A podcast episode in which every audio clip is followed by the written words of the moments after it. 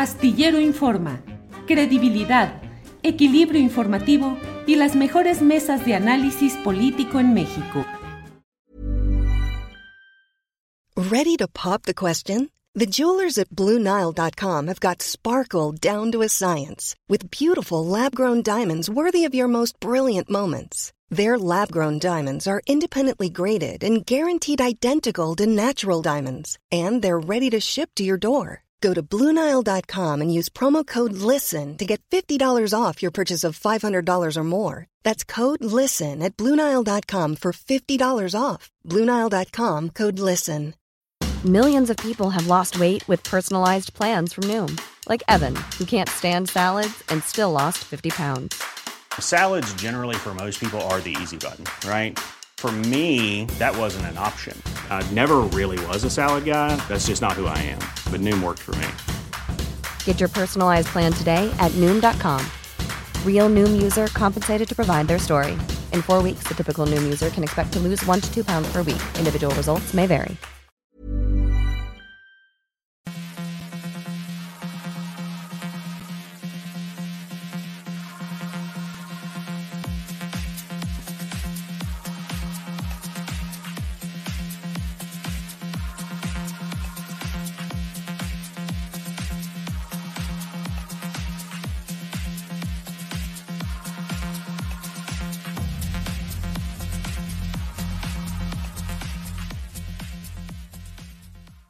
La una de la tarde, la una de la tarde en punto y ya estamos aquí en Astillero Informa. Muchas gracias por acompañarnos en este jueves 27 de octubre de 2022. Como siempre tendremos información, análisis, debate. Tendremos hoy la mesa de seguridad con Guadalupe Correa Cabrera, con Ricardo Ravelo y Víctor Ronquillo. Temas muy interesantes e importantes relacionados con la seguridad pública, la seguridad nacional, los grupos oscuros, su predominio, el mapa de lo que está sucediendo en el país en estos temas.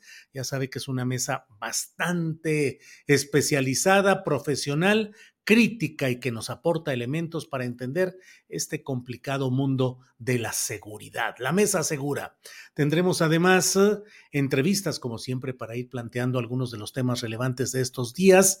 En particular, me parece que no se ha puesto toda la atención del caso a noticias que han sido publicadas. Lo vi ayer en la portada como nota principal de eh, El Financiero y luego en la columna de Enrique Quintana, que es el director del financiero, y luego en los tweets de Mario Campa, con quien vamos a platicar un poco más adelante, economista, el hecho de la sorpresa de que contra lo que se esperaba ha habido buenos datos procedentes del INEGI en relación con el desempeño de la economía nacional datos actualizados hasta agosto, en los cuales pues hay eh, datos relevantes, sobre todo de recuperación en el área de turismo, de transportes, telecomunicaciones, eh, comercio al mayoreo. Y bueno, creo que de vez en cuando en este mundo tan complicado de tantas noticias difíciles, vale la pena reparar en lo que ahí hay. Pero ¿qué significa? ¿Qué tanto puede mantenerse este ritmo? Las expectativas son de que podría haber un crecimiento económico en México por encima de lo que hasta ahora se ha estado eh, estimando, de lo que se ha estado previendo y que podría ser por encima. Ojalá y así sea, pero queremos analizar eso un poco más adelante.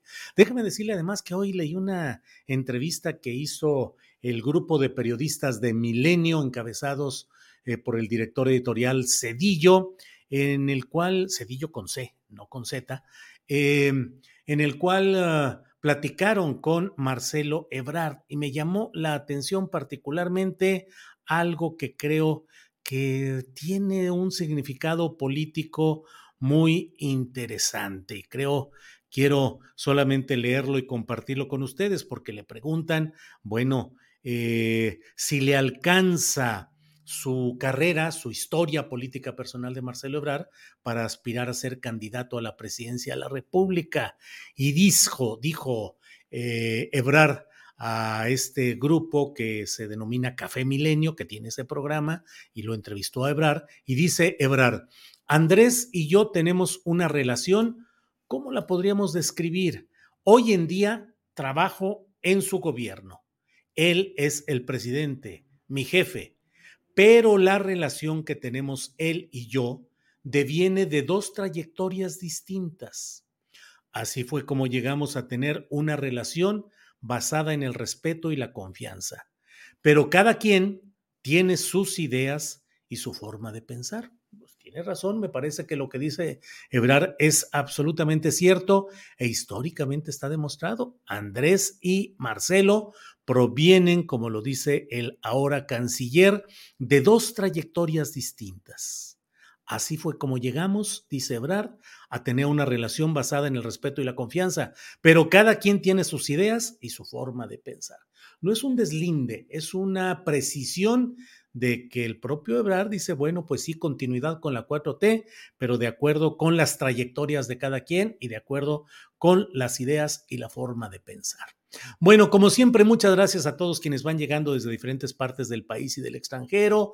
Leo aquí en el chat ya muchos comentarios. Eh, Condelay dice, Richard, eso es imposible, no sé a qué se refiera. Enrique Lebloic, saludos cordiales desde Guaymas, Sonora. Pero bueno, Vamos a ir con información que tenemos ya de este día y déjeme primero que nada decirle lo que ha señalado Ricardo Mejía Verdeja, subsecretario de Seguridad y Protección Ciudadana del Gobierno Federal, ya inminente candidato de Morena a gobernar Coahuila. Bueno, esa es otra historia, pero mire lo que ha dicho acerca pues de las sentencias contra los asesinos materiales, que no el intelectual, del asesinato de la periodista Lourdes Maldonado en Tijuana. Vamos ahí. Eh, ya se obtuvo la primera sentencia condenatoria, en este caso por el homicidio de la periodista Lourdes Maldonado, quien fue privada de la vida el 23 de enero del presente año. En un procedimiento abreviado fueron sentenciados Eric Eduardo N., a 20 años, Kevin N a 20 años y Guillermo N, presunto autor material, a 24 años. Y con esto ya son los tres primeros sentenciados de los homicidios contra periodistas perpetrados en lo que va del año, es decir, los 13 casos. Se sigue en la búsqueda y ejecución de órdenes de aprehensión en los casos restantes y van avanzando las etapas procesales del juicio y esperamos en breve que haya otras sentencias. Bueno, pues esto es lo que ha dicho el subsecretario Mejía Verdeja. Sí, bien. Eh, qué bueno que haya estas sentencias, desde luego nadie puede refutar ello contra los homicidas materiales de Lourdes Maldonado, periodista crítica que mantenía un litigio que había ganado contra quien era fue gobernador del estado de Baja California, Jaime Bonilla Valdés, que además tiene una estación de televisión, medios de comunicación. Ahí trabajaba Lourdes Maldonado, salió, entabló una demanda, la ganó, y dijo que iba a revisar todos los documentos y todos los libros contables de esas empresas para demostrar que había una enorme evasión fiscal, que no se le pagaban eh, lo correcto a los trabajadores, que son, no se les daban los servicios básicos y bueno, luego de eso fue asesinada. Detenidos los autores, el autor material y dos eh, coautores, cómplices.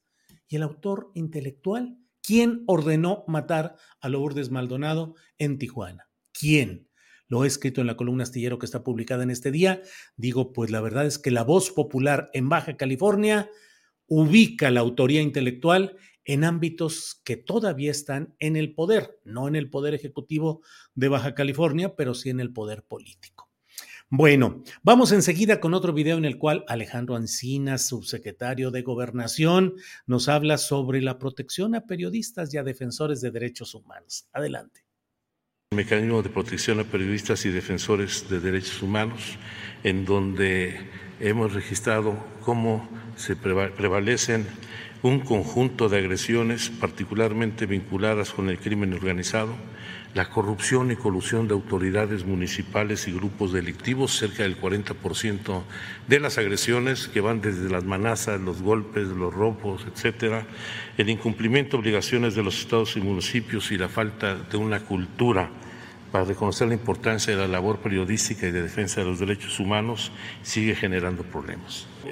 Desde el gobierno de Felipe Calderón a lo que va de este gobierno han sido lamentablemente asesinados 260 periodistas, 101 en el gobierno de Calderón, 96 en el de Peña Nieto, 63 en la actual administración, pero como lo ha señalado eh, hace un momento el subsecretario Ricardo Mejía, pues estamos enfrentando, encarando la impunidad que se venía registrando en la comisión de estos homicidios. En este año, los 13 casos que se han registrado, no solamente hay 32 personas detenidas, 24 personas vinculadas, 21 porque ya de estas vinculadas a proceso, tres ya han sido sentenciadas bueno, y otro tema muy relevante de este día ha sido la defensa que ha hecho el propio presidente de la República de la figura de Alejandro Encinas, el subsecretario de Gobernación encargado de Derechos Humanos, pero sobre todo presidente de la Comisión de Búsqueda de la Verdad y Justicia en el caso Ayotzinapa. El propio presidente ha dicho que eh, quisieron entorpecer la investigación del caso Ayotzinapa y que hay una investigación sobre la filtración de este informe. Es muy rápido el video, aquí está. Nos filtraron videos, nos filtraron documentos, nos filtraron incluso el informe no testado con el ánimo de entorpecer los trabajos y alertar a los responsables.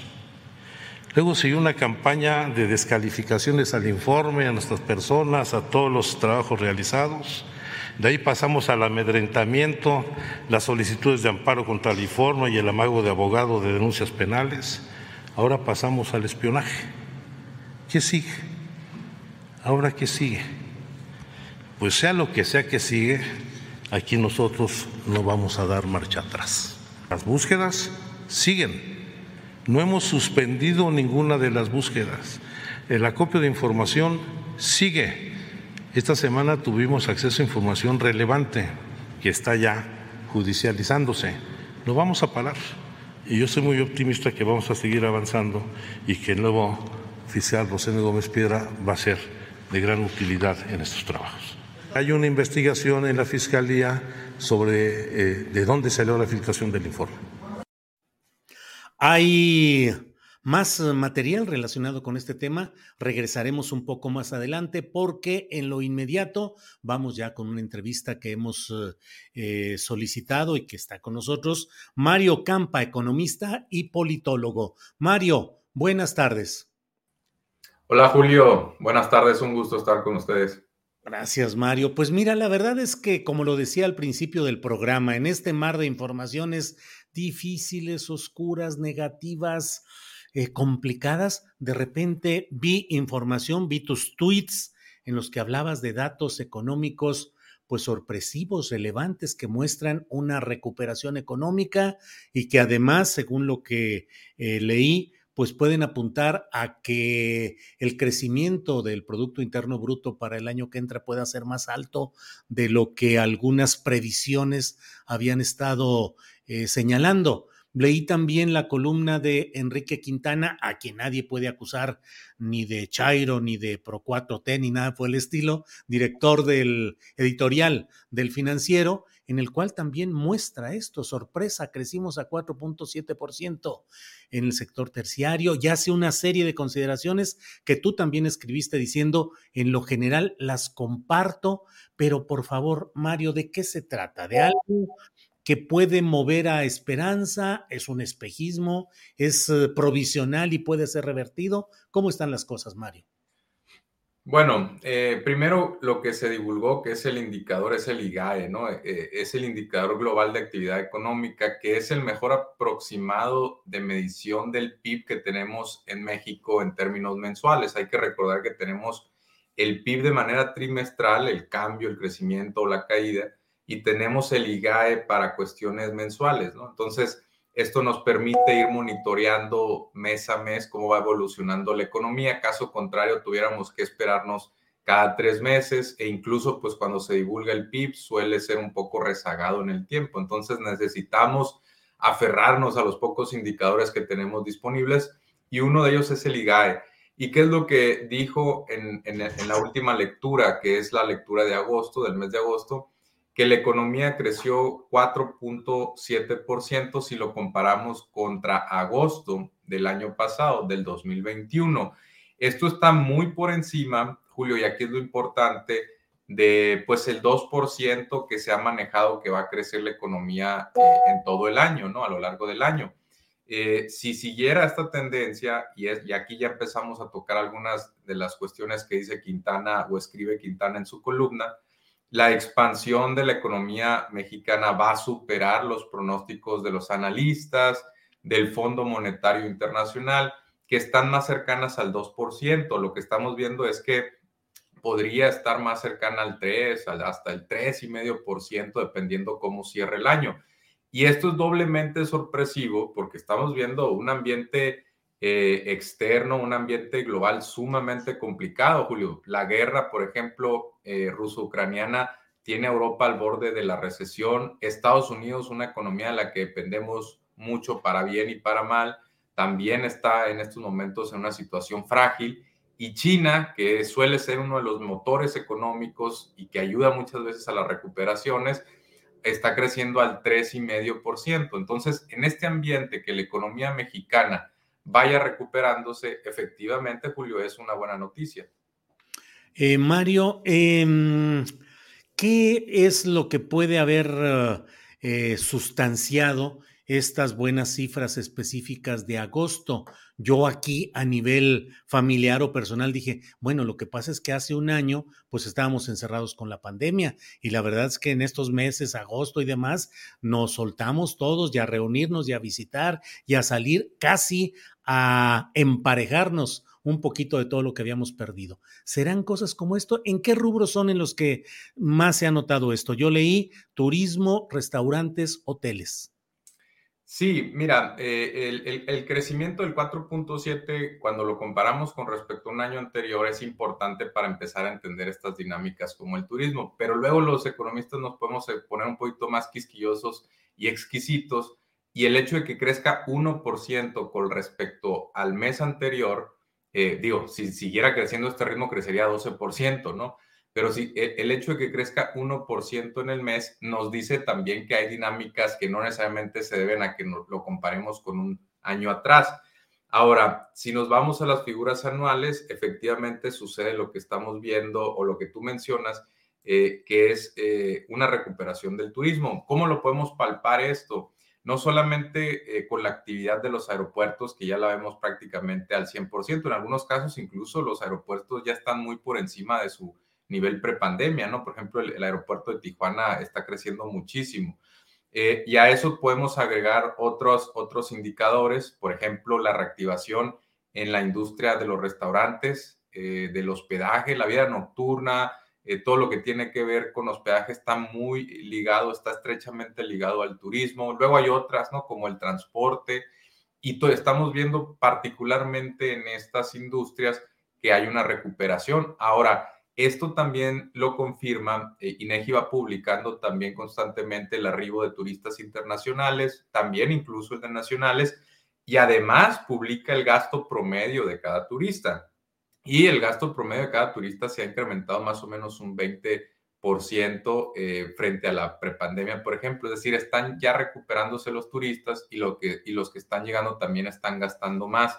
Todo esto ayuda a la industria del turismo, que por cierto fue la más golpeada por, por, por la pandemia, Julio. Y aquí podríamos empezar a escarbar y descubrir que probablemente la caída del 8% que tuvo México en el 2020 España tuvo una del 10%, Italia una similar, probablemente tuvo mucho que ver con el turismo, que son países eh, con vocación turística muy importante, dependientes del arribo de turismo extranjero, y entonces que a partir de esto es que estas economías en particular hayan registrado también las caídas más pronunciadas. Podemos confirmarlo con otras como Bahamas, República Dominicana, en el Caribe, que también han batallado mucho para recuperar su, su nivel prepandemia, el tamaño de su economía.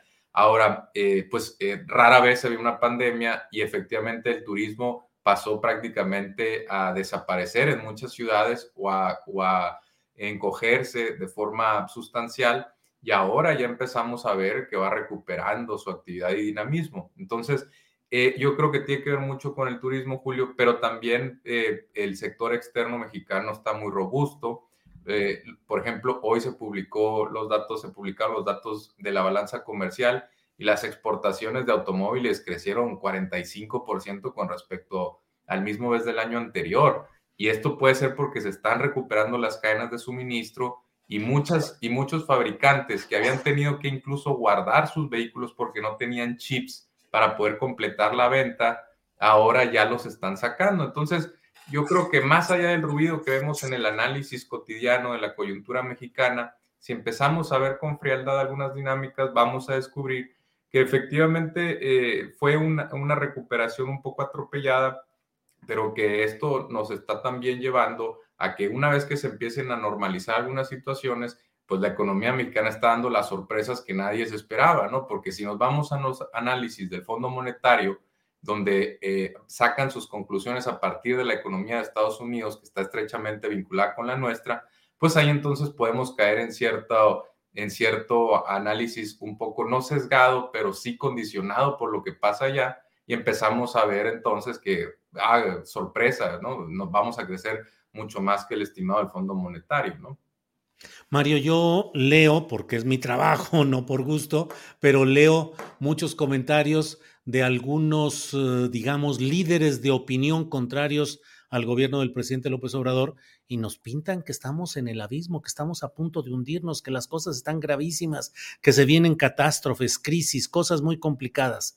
Leo información como la que estamos platicando y digo, ah, caray, toda esa historia del abismo, de la crisis, del cataclismo, pues pareciera que no se sustenta en los datos específicos de reportes eh, eh, precisos como los que estamos hablando, Mario. No, mira, eh, si, realmente tuviéramos, por ejemplo, problemas de, de, finanzas públicas, el primero que estaría dando señales de alerta es el tipo, el mercado cambiario, el tipo de cambio, cosa que lo estamos viendo anclado, estamos viendo estabilidad cambiaria más allá de que empecemos a decir que es el primer presidente que no ha visto una depreciación, que pues e, es, cierto en ciertos cortes de, tiempo, también, eh, pero también los, los opositores fuera de esta observación particular tendrían que reconocer que hay estabilidad por muchos factores, entre ellos, por ejemplo, la responsabilidad del gasto a nivel federal. Si, si estuviéramos endeudándonos, estaríamos eh, también alimentando por supuesto, la probabilidad de que los, los, inversores internacionales dijeran la, la, deuda de México es insostenible, entonces vende allá eh, lo, todo lo que tengas en pesos, compra dólares y regrésamelo para acá a mi país. Eso no lo estamos viendo. También importa eh, la tasa de referencia que tenga el Banco de México. La inflación estamos viéndola mucho más alta en Chile, en Colombia, México comparativamente está, por ejemplo, incluso al nivel de Estados Unidos, un poquito más alto que Canadá la inflación. La inversión extranjera directa ha sorprendido también su, estabilidad. Cuando ha bajado muchísimo en Europa o incluso en Asia, la inversión extranjera aquí en México, si nos vamos incluso a análisis pesimistas, estaríamos en los niveles anteriores a la pandemia, cosa que ya de por sí para mí se me hace buena. Si le agregamos algunas transacciones que se supone son atípicas, como las de Televisa, etcétera, pues entonces estamos viendo niveles récords de llegada de, inversión extranjera directa. Y parte tiene que ver con que hay una relocalización de las inversiones. Están muchos abandonando China. ¿Por qué? Por la guerra comercial que tiene Estados Unidos con China, también por cuestiones de tiempos y geografías. Ahora se está privilegiando un poquito más las cadenas de suministro cercanas al consumidor final para no tener que pagar fletes, para no tener que esperar días en los puertos marítimos. Entonces, eh, esto está permitiendo también que México esté teniendo una considerable expansión de, la manufactura. Estamos viendo parques industriales llenos en muchas ciudades del norte. Aquí te lo puedo confirmar, en Sonora es el caso.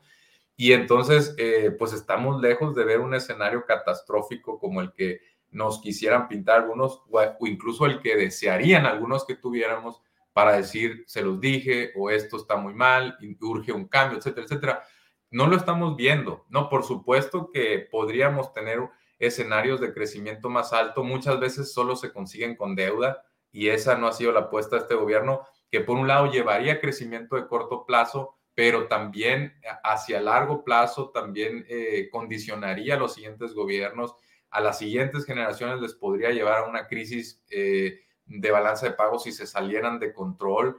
Entonces, tiene sus pros y sus contras. En el corto plazo, pues sí te puede llevar a menos dinamismo, pero también la estabilidad macroeconómica, cambiaria, de finanzas públicas, va creando poco a poco un ambiente de confianza. Entonces, los pagos pueden verse reflejados en un mediano largo plazo, ¿no?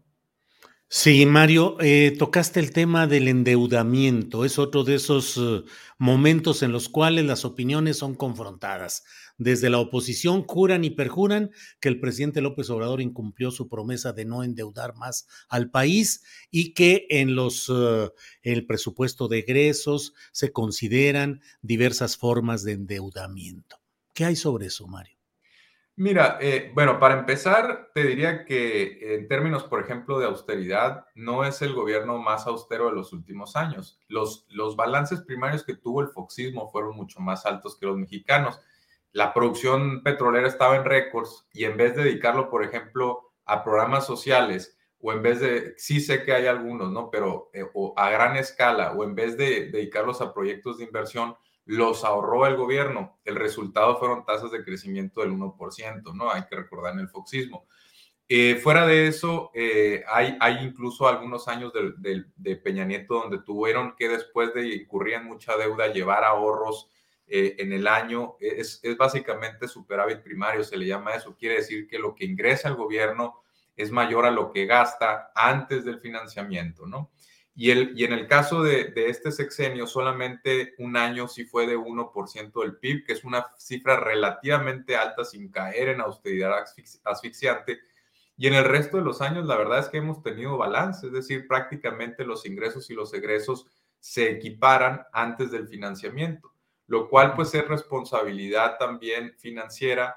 Eh, habla de que no estamos agregando deuda. Cuando tú ves, Julio, que se aprobó en el Congreso un, eh, un billón de, deuda. Ese es el techo de endeudamiento. En primer lugar, no quiere decir que se vaya a utilizar. El gobierno necesita flexibilidad y no puede estar pidiendo permiso cada cinco días para utilizar ciertos instrumentos de deuda. En segundo lugar, tiene mucho que ver con que acuérdate que hay instrumentos de plazos menores a 12 meses. Entonces, cuando se, por ejemplo, se vencen algunos CETES, pues vuelven a renovarse, ¿no? Eh, otro tiene que ver con que cuando se vence la deuda de largo plazo, alguna de ellas cae en este año, pues evidentemente el gobierno lo que apuesta es a simplemente continuar eh, emitiendo la, misma cantidad, reemplazando incluso muchas veces la deuda externa por interna, ha sido la política de este gobierno para reducir presiones del exterior y también para disminuir el riesgo cambiario.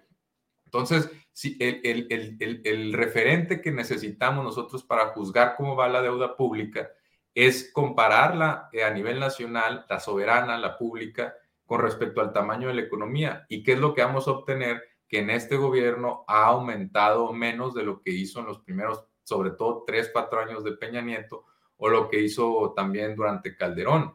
Con Calderón y Peña Nieto en un lapso de 10 años, la deuda creció 30 puntos con respecto al PIB en el caso de este gobierno, eh, ha crecido, creo, cuatro, tres puntos porcentuales sobre el PIB, que mucho tiene que ver con la situación que vimos en la pandemia y que la economía se hizo más chica, no, no necesariamente que hubiéramos eh, eh, metido mucha deuda adicional. Entonces, por supuesto que cuando nos metemos a ver cuestiones de, deuda, vamos a ver que, que efectivamente ha sido, ha sido muy prudente el manejo tiene, insisto, sus inconvenientes. A ver, el keynesianismo, que por cierto el keynesianismo también es un significante, ni es de derecha ni es de izquierda forzosamente. El keynesianismo eh, te dice que pues para hacer frente a una crisis pues tienes que ampliar el gasto, ¿no? Ahora, eh, el problema que también ha llevado a, interpretaciones nuevas del keynesianismo es que eh, muchas veces pues esto se justifica para empezar a darles subsidios o subvenciones a las empresas, a rescatar a ciertos sectores en vez de rescatar a los hogares que también en una recesión resienten mucho pues la caída de la actividad económica y empiezan a perder empleo. Entonces, eh, yo creo que también ahí tenemos que tener cuidado. Y, por otro lado, eh, hemos visto que los gobiernos más irresponsables en Latinoamérica en los últimos años son de derecha, son Sebastián Piñera en Chile, eh, en, en, por ejemplo, en Colombia fue Duque, Bolsonaro le metió fuerte al pedal de la deuda y ahora han tenido que llegar, eh, bueno, en México Andrés Manuel López Obrador, pero en Chile Boric o en Colombia Petro, a hacer presupuestos bastante, eh, pues, eh, prudentes, ¿no? Incluso, quizá no como se le llama la austeridad, que, ese término viene de Europa y que implica recortes de pensiones en, en salud pública, en, en, programas sociales, ¿no? pero sí apretarse el cinturón, eso sí lo han tenido que hacer porque heredan de los anteriores pues déficits importantes, ¿no? Claro. Mario, pues muchas gracias por toda esta interpretación, contexto, datos, referencias para tener claridad en este tema. El punto, yo no sé, Mario, pero yo como eh, ciudadano eh, de gasto común y corriente, lo único que veo, bueno, que esos datos son Incluso el término se usó sorpresivos, o sea, fueron sorpresivamente positivos y bueno, pues ahí están, Mario Campa. Te agradezco todo a reserva de lo que desees agregar, como siempre, Mario. No, Julio, la, conclusión es esa, que persisten retos, pero sorprenden en este momento para bien y la economía podría estarse acelerando, ¿no? Eso ya lo veremos en los siguientes meses. Por lo pronto, un saludo, un abrazo fuerte y gracias. Hasta pronto. Mario, gracias, hasta luego. Es eh, Mario Campa, economista. Eh, la verdad es que esa información, es economista y politólogo Mario Campa, la información que nos da me parece muy interesante, cómo de manera sorpresiva los datos económicos muestran un repunte, una mejoría en varios rubros y la expectativa de que pueda haber un crecimiento económico por encima de lo que hasta ahora han ido previendo organismos nacionales e internacionales especializados en estos temas. Es la una de la tarde con 30 minutos, una de la tarde con 30 minutos. ¿Y qué cree usted? ¿Qué cree usted? Está con nosotros ni más ni menos que Rubén Luengas, periodista, ¿para qué digo más? Periodista Rubén Luengas, buenas tardes, ¿cómo estás? Muy buenas tardes, mi querido Julio, interesadísimo lo que estaba este Mario Campa, este, lo cual ojalá se sostenga. Incluso fíjate que Enrique Quintana del Financiero estuvo hablando muy positivamente, no sé si lo habrá escrito, pero lo escuché hablando muy positivamente, sin echar las campanas al vuelo, pero reconociendo estos datos positivos de, la economía en este momento tan turbio para el mundo. Sí, Rubén, pues claro, esa columna, escribió una columna eh, publicada ayer Enrique Quintana, que es el director editorial del eh, diario El, el financiero, y hace una serie de consideraciones muy interesantes en las cuales eh, pues habla de la recuperación en términos de turismo, restaurantes, eh, cafeterías, hoteles, telecomunicaciones, transportes, em, comercio al mayoreo, y bueno, pues la verdad es que en este mundo tan complicado, pues qué bueno que hay esas noticias que mucho nos alientan, sin que echemos las campanas al vuelo, como bien dices. Rubén, ¿cómo anda la política? ¿Cómo anda todo este jaleo y jaloneo? Eh, ya vi que ah, sobre el tema hablaste en tus programas habituales, pero por favor, comparte con nosotros tu visión de cómo van las cosas políticas actualmente. Pues mira, eh, de hecho sí, este, hablé sobre eso y el próximo sábado en contexto en la octava eh, voy a tener el tema nuevamente. Va a estar Alejandro Rojas Díaz Durán. Ándale. Eh, que ahora pues es una lucha entre, entre jaguares y leones. Sin olvidar también este, a las guacamayas y toda esta zoología, no fantástica como diría Borges, pero sí toda esta zoología que eh, ¿cómo la veo, mi querido Julio? La verdad de las cosas es que la veo de la siguiente manera. Estamos en los momentos de la persuasión, de la política para persuadir, de la política nuevamente para eh, reacomodar piezas de cara a la preservación del el poder. Y por lo tanto, estamos viendo eh, el espectáculo de la política o la política del espectáculo como autorretrato del poder.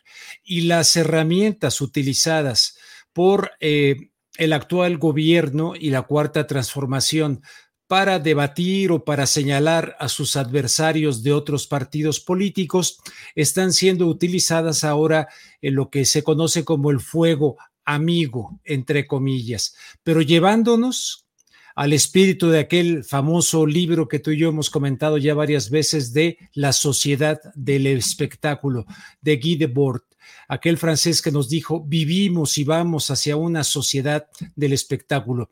Hay otro libro eh, más cercano a nosotros de Neil Postman, este intelectual norteamericano que ya falleció, que se llama Divertirnos hasta la muerte. Él escribió ese libro porque dijo, ¿cómo es posible que un actor pésimo, malo, como Ronald Reagan, hubiese llegado a la presidencia de los Estados Unidos, un actor de Hollywood que había sido vocero de la General Electric, que no tenía nada que ver. Entonces, él empieza a estudiar todo aquello y lo hace a partir de dos libros fundamentales, 1984 de Orwell y Aldous Huxley, El Mundo Feliz, para descubrir cuáles eran los elementos de aquello y descubrió que la televisión había venido favoreciendo, impulsando, y ahora lo hacemos también con las redes sociales, el espectáculo, el espectáculo de la política y la política del espectáculo, donde a fin de cuentas nos avientan toda la basura encima para persuadir.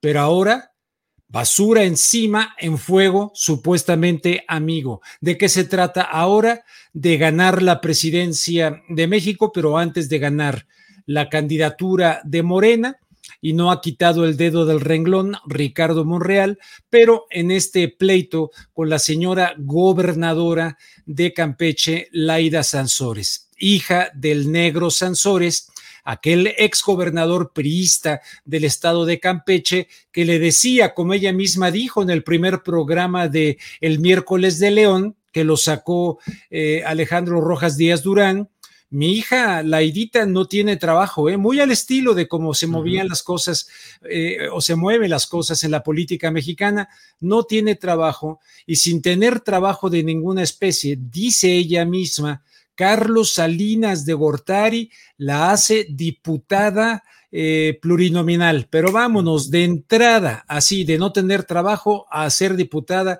haciendo una serie de cambios. Ella misma lo declara. Por lo tanto, ¿ante qué estamos? Ante el espectáculo de, la, de la política, la política del espectáculo, y es hora de arrojar mugre, de sacar la basura. Eh, según este eh, Díaz Durán, eh, pues se presentó ahí 85 casas pagadas en cash. Le llama la reina del cash, Alaida Sansores.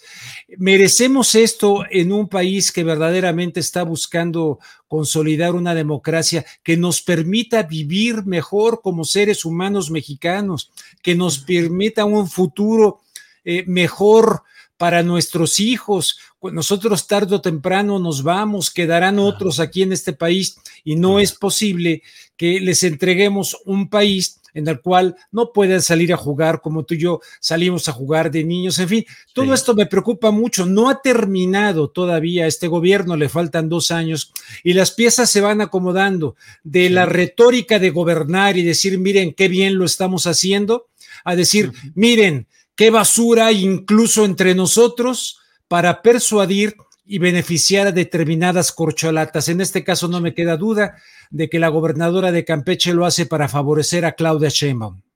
Eh, Rubén, eh, algunas preguntas concretas que me gustaría hacerte. Una, eh, hay etapas en la historia de la humanidad en las que se entra a una circunstancia que tarda tiempo para poder remontarse. Te pregunto, estamos en, este, en esta sociedad del espectáculo, en la política particularmente, lo que estamos hablando ahí vamos a estar para las elecciones de 2024 y por varios años más. ¿Así es? Mira, yo creo que sí, obviamente tarda mucho. El, mismo presidente lo ha dicho.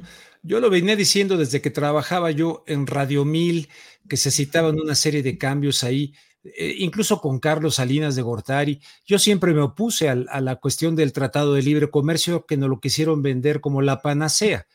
Eh, entonces, este, hablaban, no, es que lo que, lo que, lo que debe morir no ha, no ha terminado de morir y lo que debe de nacer no ha terminado de nacer.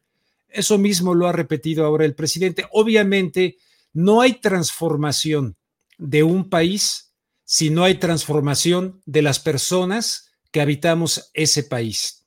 No vamos a poder transformar el tema de la violencia esta que crucifica a México de norte a sur y de este a oeste, donde vemos calamidad espantosa, aunque a veces sea relativizada por el actual presidente de la República, no lo vamos a poder combatir si no tenemos una transformación de los seres humanos que vivimos en este país. Y esa transformación evidentemente va a llevar generaciones, va a llevar mucho tiempo a través de la educación. La educación no como una currícula para tener éxito en los ingresos, la educación como un concepto mucho más profundo entre el nacer y el morir para la construcción de un ser humano que le permita incluso ser crítico, crítico en el sentido creativo de la palabra de sus gobernantes. No creo en una democracia en la cual se capacita a un determinado segmento, aunque sea mayoritario de la población, para dar un cheque en blanco o para tratar a sus gobernantes de manera religiosa y decir amén cada mañana que el presidente diga lo que diga. No, una verdadera democracia que nos diferencia de la oclocracia. Eh, la democracia es el gobierno del pueblo, la oclocracia es el gobierno de la muchedumbre y una muchedumbre aglutinada en torno a una visión religiosa de la democracia, pues necesitamos ejercerlo críticamente. Y ahorita en este momento esta basura que estamos viendo, de lo de esta conversación con Alito. Vamos a ver si no sale una grabación de conversaciones de cómo ha funcionado Alito para las reformas, incluso la cuestión militar en el Congreso. Entonces, esto lleva tiempo, pero debemos pasar de la etapa de este coraje legítimo que nos hizo votar eh, por Andrés Manuel López Obrador, a quienes así lo, así, lo hicimos, eh, en el hartazgo de, de, la corrupción acumulada, el PRI, el PAN, Carlos Salinas de Gortari, Cedillo, que, que francamente Cedillo ahora por allá con el, con el criminal de guerra José María Aznar y al lado de Calderón, en fin, pero necesitamos pasar de eso a una democracia de apropiación, donde nos apropiemos nosotros esa democracia, donde no sea la participación de levantar la mano en una encuesta o en una consulta, o de ir a poner una boleta eh, cada seis años o cada vez que nos lo pidan las autoridades, que sean, porque vamos a ver qué ocurre con la reforma electoral. No, es una apropiación de la democracia que implica, como lo hablé varias veces con Carlos Monsiváis y estoy seguro que tú también, de una sociedad que se organiza y se organiza como tal al margen del aparato del poder. En este caso yo veo este espectáculo como el autorretrato del poder, donde están dispuestos a arrojarnos toda la porquería con tal de reciclarse en las estructuras de poder donde a nivel mundial tenemos la percepción de que los que verdaderamente se benefician de la política son los políticos. Por eso es muy responsable que nosotros dejemos la política en las manos nada más de los políticos. Bien, Rubén. Eh, ¿Qué opinas de los personajes que están en este momento en el foro específico del espectáculo político? Ahorita está mencionándose mucho el tema de eh, Laida Sansores con esa revelación de esos chats que está a discusión si son auténticos, genuinos o están editados. La respuesta de Alejandro Rojas Díaz Durán, que es el suplente en el Senado de Ricardo Monreal, supongo que luego vendrá el señalamiento de las propiedades de Ricardo Monreal en Zacatecas y del predominio y la riqueza acumulada de la familia Monreal en Zacatecas, que ya casi, casi sería Zacatecas de los Monreal. Simplemente en este momento, un senador es Ricardo Monreal y coordinador de los senadores de Morena. El hermano David es el gobernador y otro hermano, Saúl, creo que es el nombre, es el presidente municipal de Fresnillo. De Fresnillo. está, está Monreal, está eh, Marcelo Ebrar pintándose de calaverita, pintándose de Catrina, está Claudia Sheinbaum metida en todo, em, eh, Díaz, eh, el secretario de Gobernación, Adán Augusto, viajando y echando pleito político por muchos lados, espectáculo y basura, Lili Telles, por ejemplo, echando una bola de cosas por delante. ¿Cómo ves a estos actores y factores políticos? Pues francamente muy deplorable la mugre de nuestra clase política y que están dispuestos a retratarse unos a otros como realmente entre ellos lo saben, porque tienen mucha cola que les pisen, porque a fin de cuentas no hemos todavía con estos protagonistas, no nos hemos emancipado y separado de aquella subcultura subyacente todavía que nos impuso el Partido Revolucionario Institucional a lo largo de décadas. En el caso de Lili Telles, pues ya ves, eh, aquí no, se, no hay fidelidad a partidos políticos ni hay nada. Hay la búsqueda del poder y se está dispuesto a hacer. El fin justifica los medios, maquiavélicamente. Entonces, Lili Telles, que no tiene un verdadero eh, mensaje y que se la pasa gritoneando y creyendo que con eso puede llegar. Fíjate, Enrique de la Madrid, que tú entrevistaste proponiéndola para secretaria de gobernación. Sí, verdaderamente una, una vergüenza. La misma Laida Sansores, que ya le saca eh, Rojas Díaz Durán aquello, poniéndola a ella hablando. Carlos Salinas de Gortari me dio un cargo y los favores se pagan. Bueno, hay que irnos hasta el negro Sansores. ¿Tú te acuerdas del negro Sansores? Yo tengo mucha información de ese personaje por eh, círculos de gente muy cercana a mí que lo trató y tal. Entonces, todo el mundo tiene cola que le pisen, todo, todo mundo tiene un pasado donde se benefició del sistema político mexicano.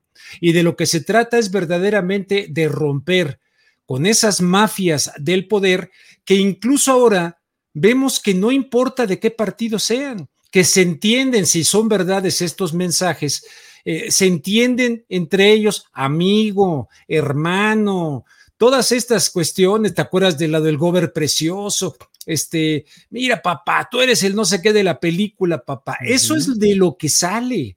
Imagínate que sacaran todas las, las, grabaciones, todas las conversaciones, cuánta mugre sale. En este caso, lo de Ricardo Monreal que dices de Zacatecas y su hermano David, que por cierto, eh, reunido allá con el embajador este, de los Estados Unidos, y eso ya lo callaron, ¿eh? Porque salió el embajador a decir, no, no, no, si no hay ningún problema, habrán dicho que es anticonstitucional, pero nosotros no estamos haciendo nada malo y seguimos eso ahí en Zacatecas, donde efectivamente luego está el hijo el hijo de, del gobernador que presuntamente está implicado en el asesinato de una persona con una verdadera paliza. ¿Va a haber justicia? Ah, ¿Va a haber verdaderamente justicia? Vemos la mugre. No, no basta con estar en el partido de la regeneración nacional. No basta estar como en Miguel de la Madrid, la renovación moral. No basta con eslogans de campaña. Ahorita la Claudia Sheinbaum pues está muy bien asesorada por asesores internacionales y está tratando de tener impacto a nivel nacional, porque se le conoce más a nivel de la Ciudad de México. El secretario de Gobernación, que se le conoce más en Tabasco, no sé si para bien o para mal, decidió aunque no ha hecho un video como el de Ricardo Monreal, que me parece deleznable con la espada y, la espada nos va. Todo ese espectáculo lo está dando también al poner esta cuestión belicosa, así tipo Lili Telles, de empezarse a pelear con el gobernador de Nuevo León, al que no soporto, pero a fin de cuentas un país que lo que necesita son estadistas. ¿Cuál es la diferencia entre un político y un estadista? El político piensa en la siguiente elección, el estadista piensa en la siguiente generación.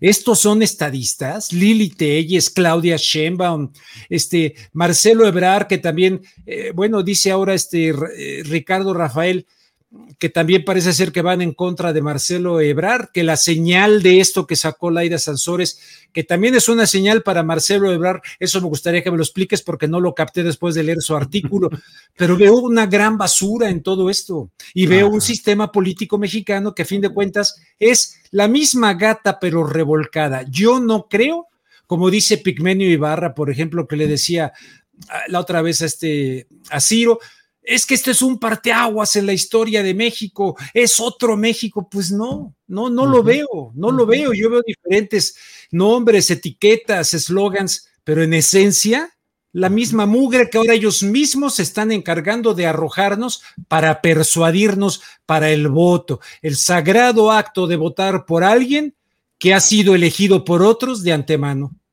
Rubén, y para, como diría, ya que comentaste hace rato de, del siempre recordado Carlos Monsiváis, eh, para documentar nuestro optimismo, se asoman las eh, corcholatas priistas y entre ellas, además de Enrique de la Madrid, están proponiéndose para presidir el país ni más ni menos que Beatriz Paredes, por una parte, y por otra, Claudia Ruiz Massieu, que se están proponiendo ahí como aspirantes a presidir el país. ¿Qué opinas, Rubén? Fíjate, hay algunos apellidos. Alejandro Murat, por cierto, eh, perdón. Alejandro Murat también y José Ángel Gurría, eh, el, ángel de la dependencia, José Ángel Gurría. Este, fíjate, eh, en ese contexto veo dos apellidos que cómo están empezando, ¿no? Bueno, hay varios, pero Colosio, el hijo de Colosio, que se supone que por el movimiento ciudadano, y resulta que es el que mayor, por el apellido, vinculando a un, tipo que a fin de cuentas no sé cómo esté gobernando ahí Monterrey, pero que no, no pinta. Ah, pero es el hijo de Colosio.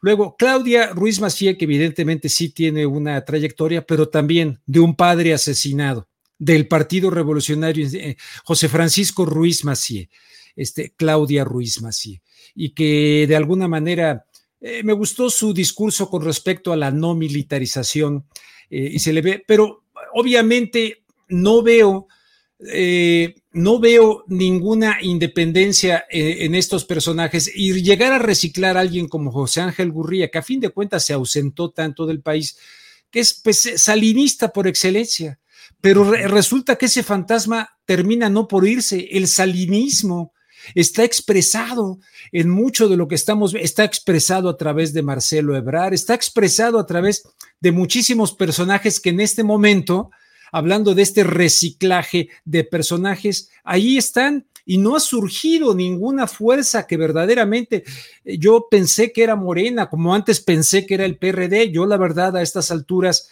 pues estoy en puntos muy suspensivos con respecto a este partido, pero veo que no hemos logrado generar algo, sobre todo también no solamente a nivel nacional, sino algo a nivel mundial que diga, a ver, vamos a hablarle de los temas a los mexicanos que nos están imponiendo desde el extranjero. Nadie habla de la Agenda 2030 aquí. Y Alito apoya la Agenda 2030. La, la, la, la Claudia Sheinbaum apoya la Agenda 2030. Marcelo Ebrar apoya la Agenda 2030. Este, todos los, estos personajes, aunque digan por ahí que son teorías raras, del señor Soros, que alimenta a una serie de personajes, porque evidentemente a nivel internacional les favorece, les convienen determinados personajes para ponerlos en el poder. Entonces, no, informativamente este debate no se da y se da en este nivel de espectáculo que no nos permite ir a las entrañas de las profundidades y nos impide capacitar para la calidad democrática a públicos como los que tú tienes, este, con muchos filtrados y colados, pero como los que tratas tú de construir cada día para volverse ciudadanos críticos, consumidores críticos de la política, para que en un momento dado pasemos a actores actores de la política y no solamente espectadores como nos quieren ubicar en este, en este momento. Eres tú el espectador, ponte a ver qué va a decir ahora el miércoles de León. Y el miércoles de León ahora contra la, la, la, mujer está la, ¿cómo se llama? El, el, animal. Iba a decir tigresa, no, no es tigresa, es allá. Este, eh, con el jaguar. Wow. Oye, este, es un espectáculo que no merecemos los mexicanos. Gente que está muriendo, gente que no puede salir a jugar, gente que no puede ir, eh, eh, no sé cuántos territorios dominados por el narcotráfico y tratar a la gente eh, en muchas mañaneras últimamente, con todo respeto, no lo digo aquí por ofender a nadie, ni lo digo porque me vale gorro si me dicen que ya soy chayotero, que ya me compraron, digan lo que quieran, pero nos trata a veces el presidente como niños retrasados mentales en las mañaneras y nada más palabra de Dios, ya se acabó, lo digo yo. Punto. Yo creo en esto y se acabó. Es ya de creencia, ya no es de información, de datos, ya todo es opinable. Todo es opinable, todo mundo puede opinar, independientemente de que esas opiniones pudieran ser desinformadas. Democraticemos la comentocracia. Antes éramos, eran unos cuantos que tenían acceso a los medios de comunicación. Ahora todos, Y, buscar la verdad es como buscar una aguja en un pajar. Entonces, no es menor que el alito eh, se entienda con Ricardo Monreal, si es que son reales, porque a fin de cuentas no es una grabación. Esas voces son, aparte qué voces les pusieron, ¿verdad? Sí, qué estilo sentimentaloide. Sentimentaloide, cursi, uno casi llora ahí, ¿no? Luego le, le, dedican la marcha de Zacatecas ahí, y ella sentada. Todo ese show de una especie de Sanedrín donde que me perdonen, pero no hay puros en esto, no hay químicamente puros. Si rascáramos a muchos de esos políticos, incluidos de Morena, Ahora lo ha estado diciendo John Ackerman y resulta que por lo que sea, porque su esposa salió, por lo que sea. Ah, no, pero ya es un traidor, es un hijo de su mal dormir. Ricardo Monreal también, pero ahí te va, porque tú te hiciste de 85 casas a nombre de familiares tuyos, de, de, de Laida Sansores. ¿Quién supervisa todo eso? Entonces, ¿cuánta mugre vamos a tener que? Entonces, la solución que es la gente, la gente, nosotros, pero si actuamos como feligresía y decimos amén, yo cancelo mi pensamiento crítico y le digo amén a cual sea, entonces ellos hacen lo que se les pegue la gana. ¿Por qué no estamos discutiendo en este momento en eh, los grandes medios? ¿Por qué no discutimos la propuesta de, de, una integración con toda América que la ha repetido el presidente? A mí me llama mucho la atención, lo repito porque digo, ¿por qué? Nadie le ha preguntado en la mañanera, dicen, ¿por qué no va usted a la mañanera y lo enfrenta? A ver, señor presidente, usted ha dicho que nos vamos a unir con toda América con, al estilo de la Unión Europea. Ah, caray, nadie se lo pregunta. ¿A poco voy a tener que ir yo a preguntárselo a ver qué me dice López Obrador? Porque no hay ningún periodista que se lo pregunte. El último que vi que le cuestionó en serio fue este Ernesto Ledesma, que le retó a seguir cuestionando. Y luego por ahí una periodista, Sara Pablo, que le cuestionó sobre algún tema donde luego los chayoteros de la cuarta se le echaron encima. El presidente exhibe a Sara Pablo. ¿La exhibe de qué?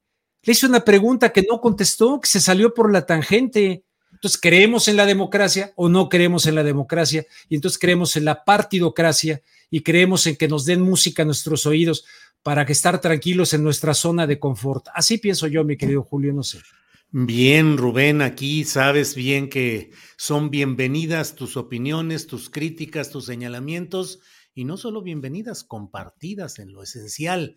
Así es que con mucho gusto estar aquí.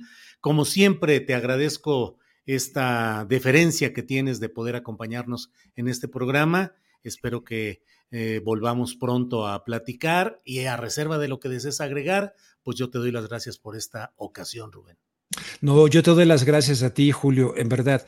Y este, y, luego por ahí alguien que que a, fuerza me quiere bombardear, este, me quiere bombardear con que, que Julio, ¿por qué Julio? Usted le da el avión a Julio. ¿Cuándo va a hablar de lo que Julio hizo? Porque te involucran ahí. Híjole, ya hace poco, ya sabes en qué todo aquello de la Liga 23 de septiembre. Sí, sí, sí. Eso ya hay que darles un soplamocos bien dado, pues, para que quede claro, ¿no? Pues Pero fíjate, estamos entre todo eso, aventar mugre, mugre, calumnias, esto. Oye, ¿qué es eso? Eso no es democracia. Eh, sí, sí, así estamos viviendo. Rubén, pues como siempre, muy agradecido y seguiremos en contacto. Eh, por lo pronto te agradezco la oportunidad de hablar en este jueves, Rubén. Al contrario, para mí es un honor, puntos suspensivos, estar con Astillero. Eso. Fuerte abrazo, hermano. Y saludos a Adriana, que anda de vacaciones. Saludos. Anda de vacaciones, así es. Rubén, que estés muy bien. Gracias, y hasta luego. Hasta pronto. Rubén Luengas hablando con claridad y de manera directa en este espacio en el cual él tiene siempre un lugar y una presencia que mucho agradecemos. Bueno, tenemos mucho info, mucha información. Miren, hay quienes están preguntando qué onda con esa eh, referencia que hizo Alejandro Rojas Díaz Durán del tema de, pues lo que ahora llaman el miércoles del león. Así es que miren, vamos a ver Andrés, tenemos por ahí el video para ponerlo, por favor. Adelante. La gobernadora no respeta la ley ni la constitución. Y gobernadora Laida, la ley es la ley y la constitución también es la constitución.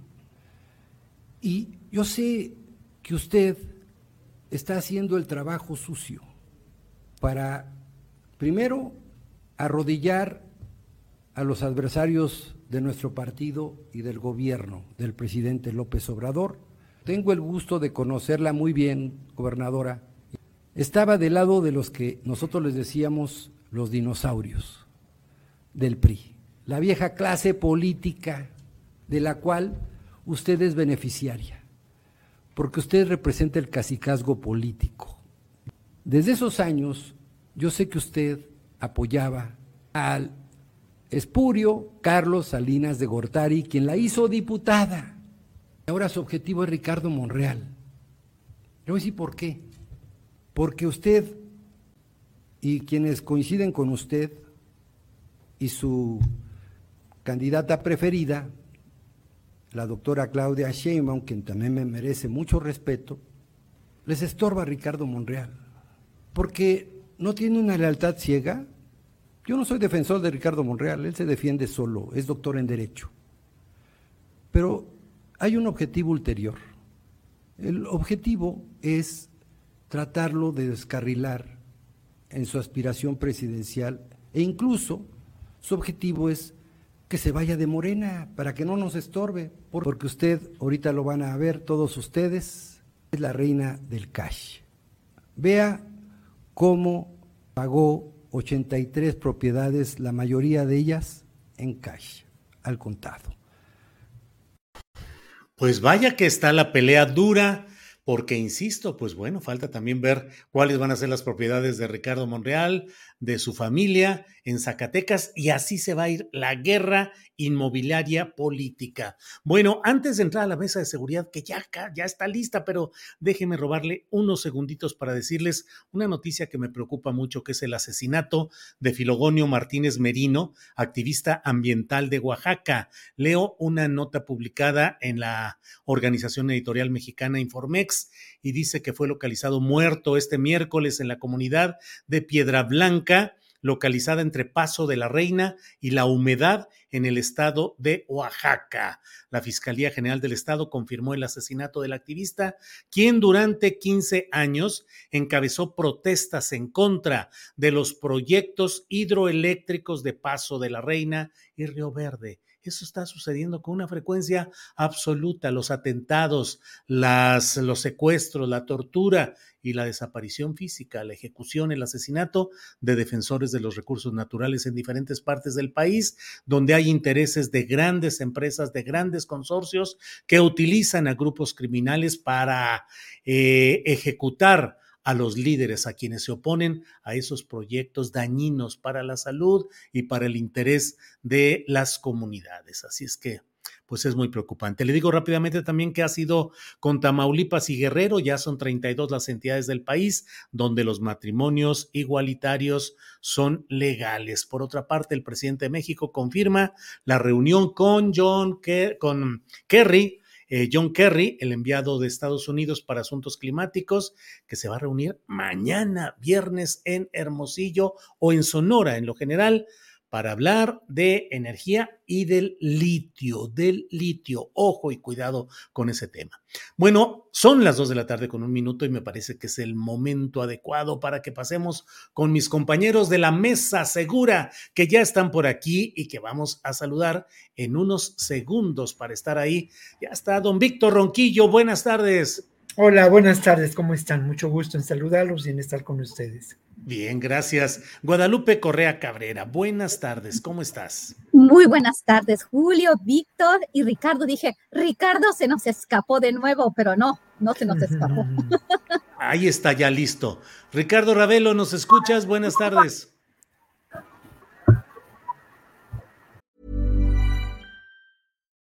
Millions of people have lost weight with personalized plans from Noom, like Evan, who can't stand salads and still lost 50 pounds.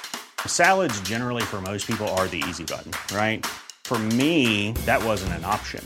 I never really was a salad guy. That's just not who I am. But Noom worked for me. Get your personalized plan today at Noom.com. Real Noom user compensated to provide their story. In four weeks, the typical Noom user can expect to lose one to two pounds per week. Individual results may vary. I'm Sandra, and I'm just the professional your small business was looking for. But you didn't hire me because you didn't use LinkedIn jobs. LinkedIn has professionals you can't find anywhere else, including those who aren't actively looking for a new job but might be open to the perfect role, like me. In a given month, over 70% of LinkedIn users don't visit other leading job sites. So if you're not looking on LinkedIn, you'll miss out on great candidates like Sandra. Start hiring professionals like a professional. Post your free job on linkedin.com/people today.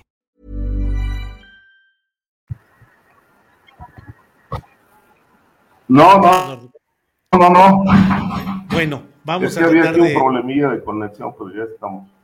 Bueno, ahorita lo, ahorita lo arreglamos. Esperemos que todo esté bien y que podamos tener una buena conexión. Bueno, pues muchas gracias a los tres por estar presentes en este jueves 27 de octubre y vámonos tendidos que hay muchos asuntos. Ojalá y alcancemos a abordarlos a todos.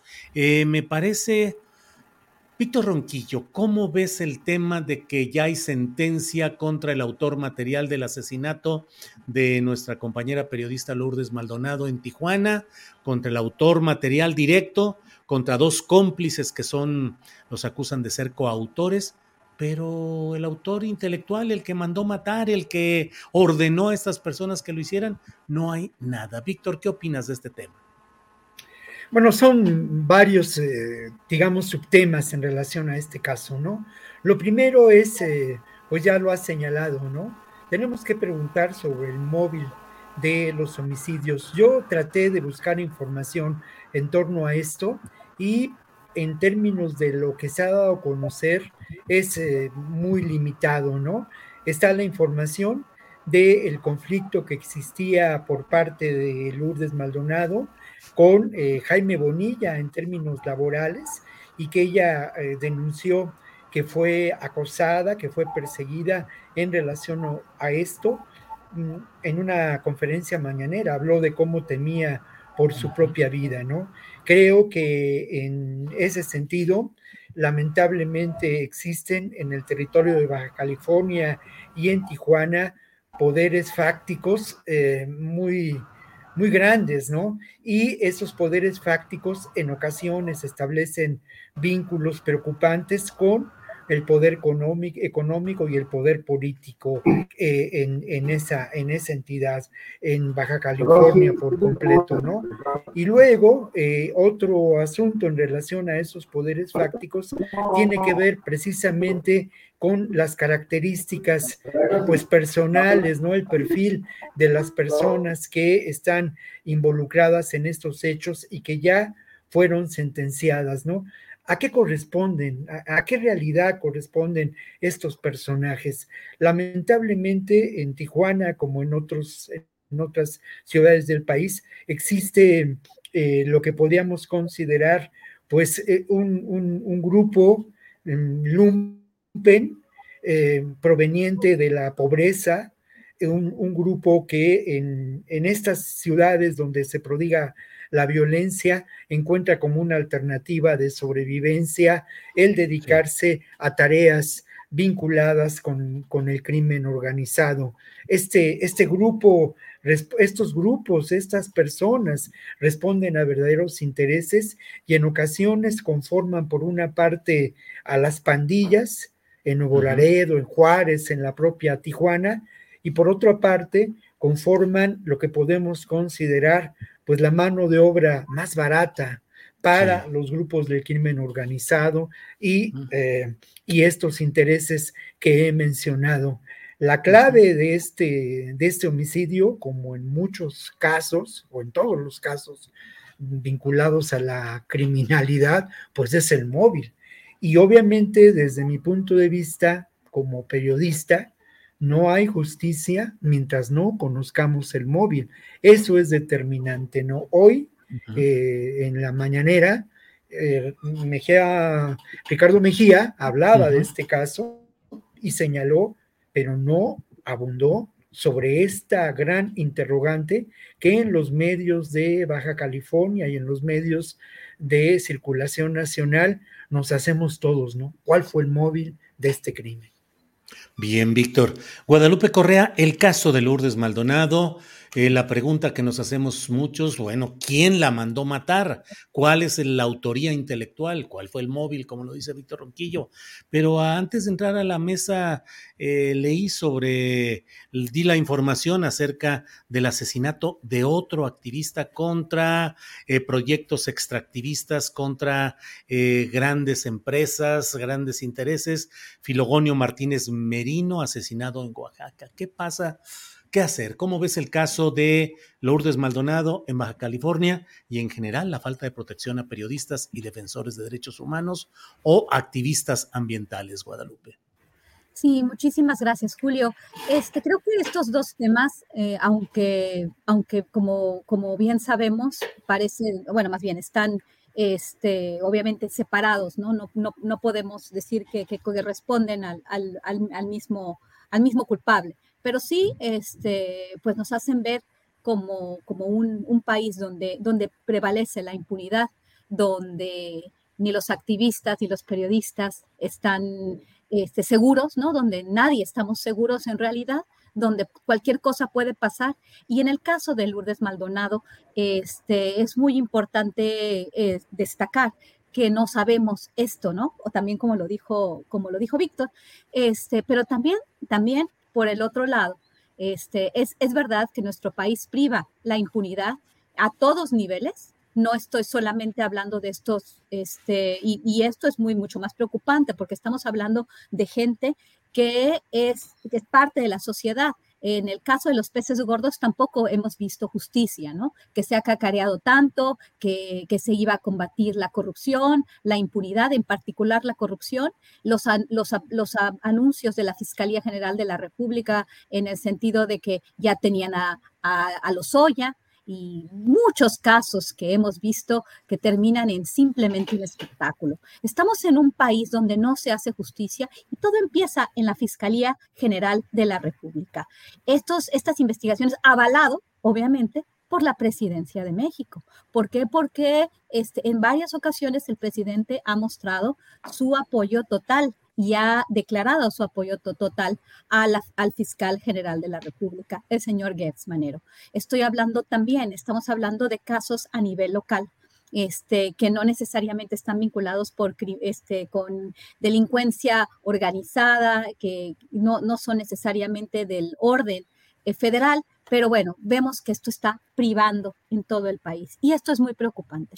En el caso de Lourdes Maldonado también, este, nosotros vimos en ese, en ese momento, cuando en la misma semana fue el segundo asesinato, eh, también una, un interés por otro tipo de grupos que, este, que se sirven también de esto que sucede para seguir abonando a su agenda desestabilizadora a través de las ONGs. Esto también es cierto, que en México tenemos un problema de corrupción y de impunidad y de inseguridad tremendo, es verdad, pero también tenemos otros grupos que se nutren de esto, que se nutren de la supuesta protección a periodistas para meterse en diferentes espacios y desestabilizar gobiernos. Y esto, este, estoy hablando de, estas fundaciones que financian proyectos como Artículo 19, aunque este es un tema muy delicado para los periodistas. ¿Por qué? Porque eh, muchos periodistas han estado, pues, eh, acogidos a esta protección y algunos no, porque también hay una selección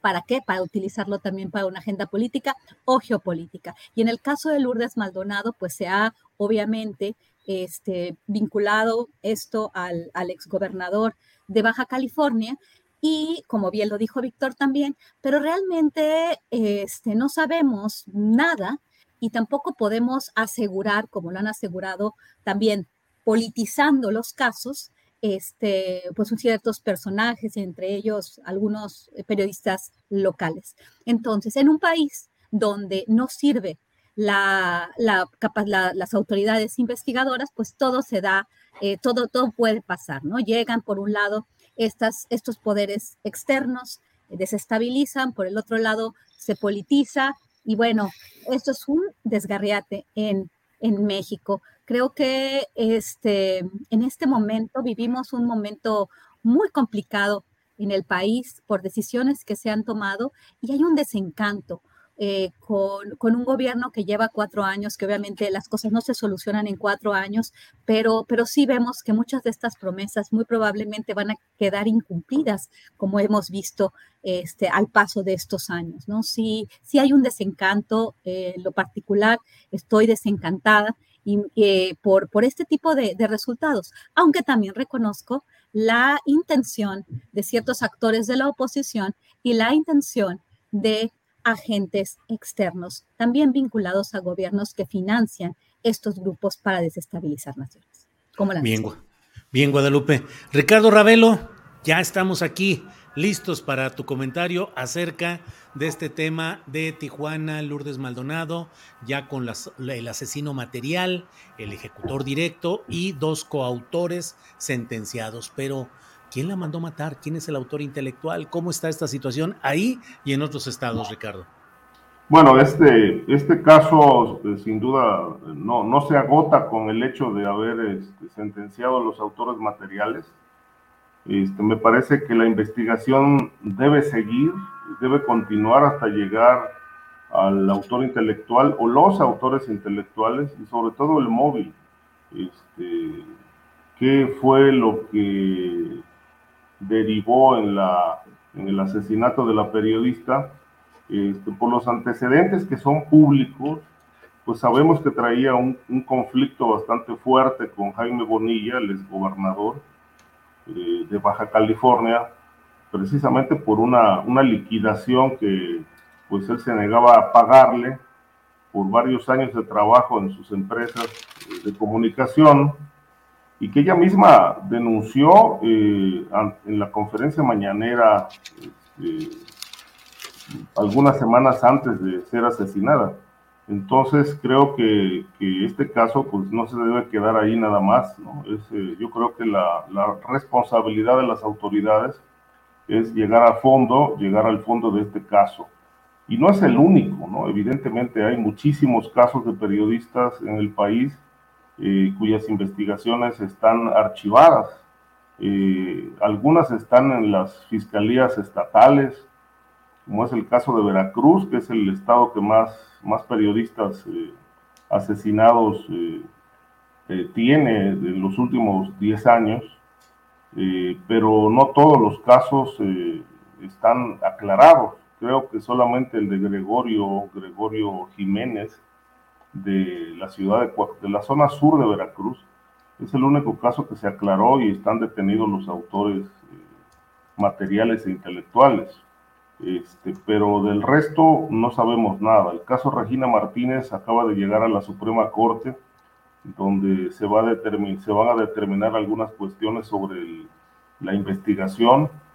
Hay que recordar que este caso ocurrió en el, en el sexenio de Javier Duarte, como la mayoría de los casos veracruzanos, este, de periodistas que fueron desaparecidos, asesinados, descuartizados, este, en muchos casos ante la presencia de, agentes de la policía que ni siquiera intervinieron. Este, en un libro que yo publiqué que se llama Asesinato de Periodistas, Los Expedientes, abordo 12 casos de, Veracruz, la, crónica, la historia de, qué pasó y por qué los mataron. Y en realidad, este, pues eh, en aquel momento muchas eh, líneas de investigación apuntaban a que los periodistas estaban vinculados con el crimen organizado, pero nunca se, se despejó, nunca se aclaró si esa presunta vinculación era voluntaria o forzada. Este, y el caso Regina Martínez, bueno, ni siquiera exploraron la línea de informativa. Ella había publicado eh, semanas antes en proceso un texto relacionado con personajes locales de la política relacionados con el crimen. Ella denunció todas estas, y esta ligazón de intereses y posteriormente pues vino su asesinato, pero nunca se exploró la, la, línea de su trabajo periodístico, sino que cerraron el caso diciendo que había sido víctima de un robo, este, lo cual, bueno, nunca se aceptó como una, como una conclusión este, real. Y así, bueno, por donde sea, eh, impera la impunidad, y pues es la, es la hora que no hay resultados en, en las investigaciones. hay contadísimos casos donde se sabe qué pasó, pero en muchos eh, otros los expedientes están archivados y, y, hasta parece que ni siquiera el Estado mexicano tiene interés en, en esclarecer estos asesinatos y o desapariciones. Bien, bien, eh, Ricardo. Em, Víctor Ronquillo, em, el caso García Luna. El propio secretario de Gobernación ha dicho y ha encendido una polémica muy amplia al hablar de que habría una investigación internacional contra eh, Felipe Calderón. Luego dijo que no había dicho lo que sí dijo, en el sentido de que sí habló explícitamente de García Luna y de Felipe Calderón y dijo que había una investigación internacional. Pero bueno, dijo que no. Eh, pero también dijo que estaba ahí pendiente el tema central, que es el de Rápido y Furioso, la venta de armamento eh, que entró de Estados Unidos a México y que terminó vendida a grupos criminales, según lo que se ha dicho ahí. Pero al mismo tiempo que se da todo esto, en Estados Unidos hablan de que hay nuevas pruebas de responsabilidad de Genaro García Luna. ¿Cómo ves estos temas, Víctor Ronquillo? Bueno, lo primero es que hay que contextualizar un poco, ¿no? Estos hechos. Por una parte, en el contexto está sin duda la presencia del secretario de Gobernación en distintos eh, estados del país, en las cámaras de diputados, por una parte, pues eh, en busca de la aprobación eh, jurídica, no lo digo técnicamente de manera correcta, pero se trata de eso en los por las diferentes cámaras de diputados en distintas entidades, lo que también representa sin duda pues un foro muy importante para este aspirante a la candidatura presidencial por parte de Morena, ¿no? Eso es, eso es un hecho y creo que hay una estrategia que conviene a esa, a esa intención. Lo otro, en ese contexto, también en este contexto, vale la pena recordar las declaraciones de Felipe Calderón esta semana en un foro en el que se sentó juntito, juntito a José María Aznar una organización, se me escapa ahora el nombre, que preside Mario Vargas Llosa y que sin duda pues representa a la derecha internacional. Y en ese encuentro de la derecha internacional, en la que también estuvo el expresidente Cedillo, Calderón mencionó que se le siguen investigaciones ridículas, ¿eh? Sí, esta mención es muy importante y obviamente quedó por ahí disuelta entre sus declaraciones sobre el término de la democracia en nuestro país, ¿no? La finalización de la democracia inminente que él sentenció que se iba a dar este mes. Esa declaración, obviamente, pues encontró una respuesta muy rápida en la mañanera y López Obrador en donde ya, bueno, no voy a reiterar lo que, lo que menciono y voy más bien a otro elemento de contexto, ¿no? Y ese elemento de contexto tiene que ver pues con que sin duda en Estados Unidos, en, las agencias mm, eh, vinculadas con la justicia, pues existe una, un imperativo de llevar adelante ese juicio que se ha dilatado enormemente, pero obviamente en esas mismas agencias, incluidas las agencias de inteligencia, existe la preocupación de que se lleve adelante ese juicio en contra de García Luna, por razones obvias y evidentes. ¿Qué tanto sabe García Luna y qué tanto está dispuesto a develar de los manejos ocultos entre las agencias de inteligencia de Estados Unidos, como la DEA, y las agencias de seguridad del propio gobierno mexicano. Era el hombre clave en esta relación. Entonces, creo que allá hay mucha preocupación por ello. Y luego lo otro, también en ese contexto, y hay que mencionarlo, aparece en proceso de esta semana una, una un testigo sobre cómo se buscó aniquilar en Baja California a la presencia de los Arellano Félix por parte de un comando especial.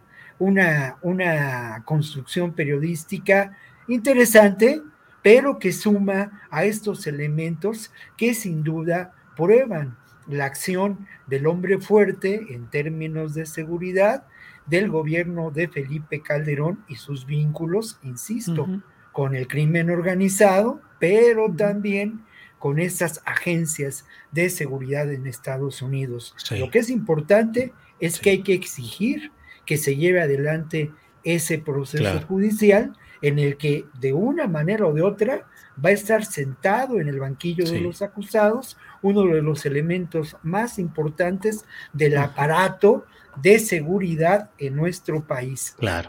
Junto con García Luna. Bien, Víctor.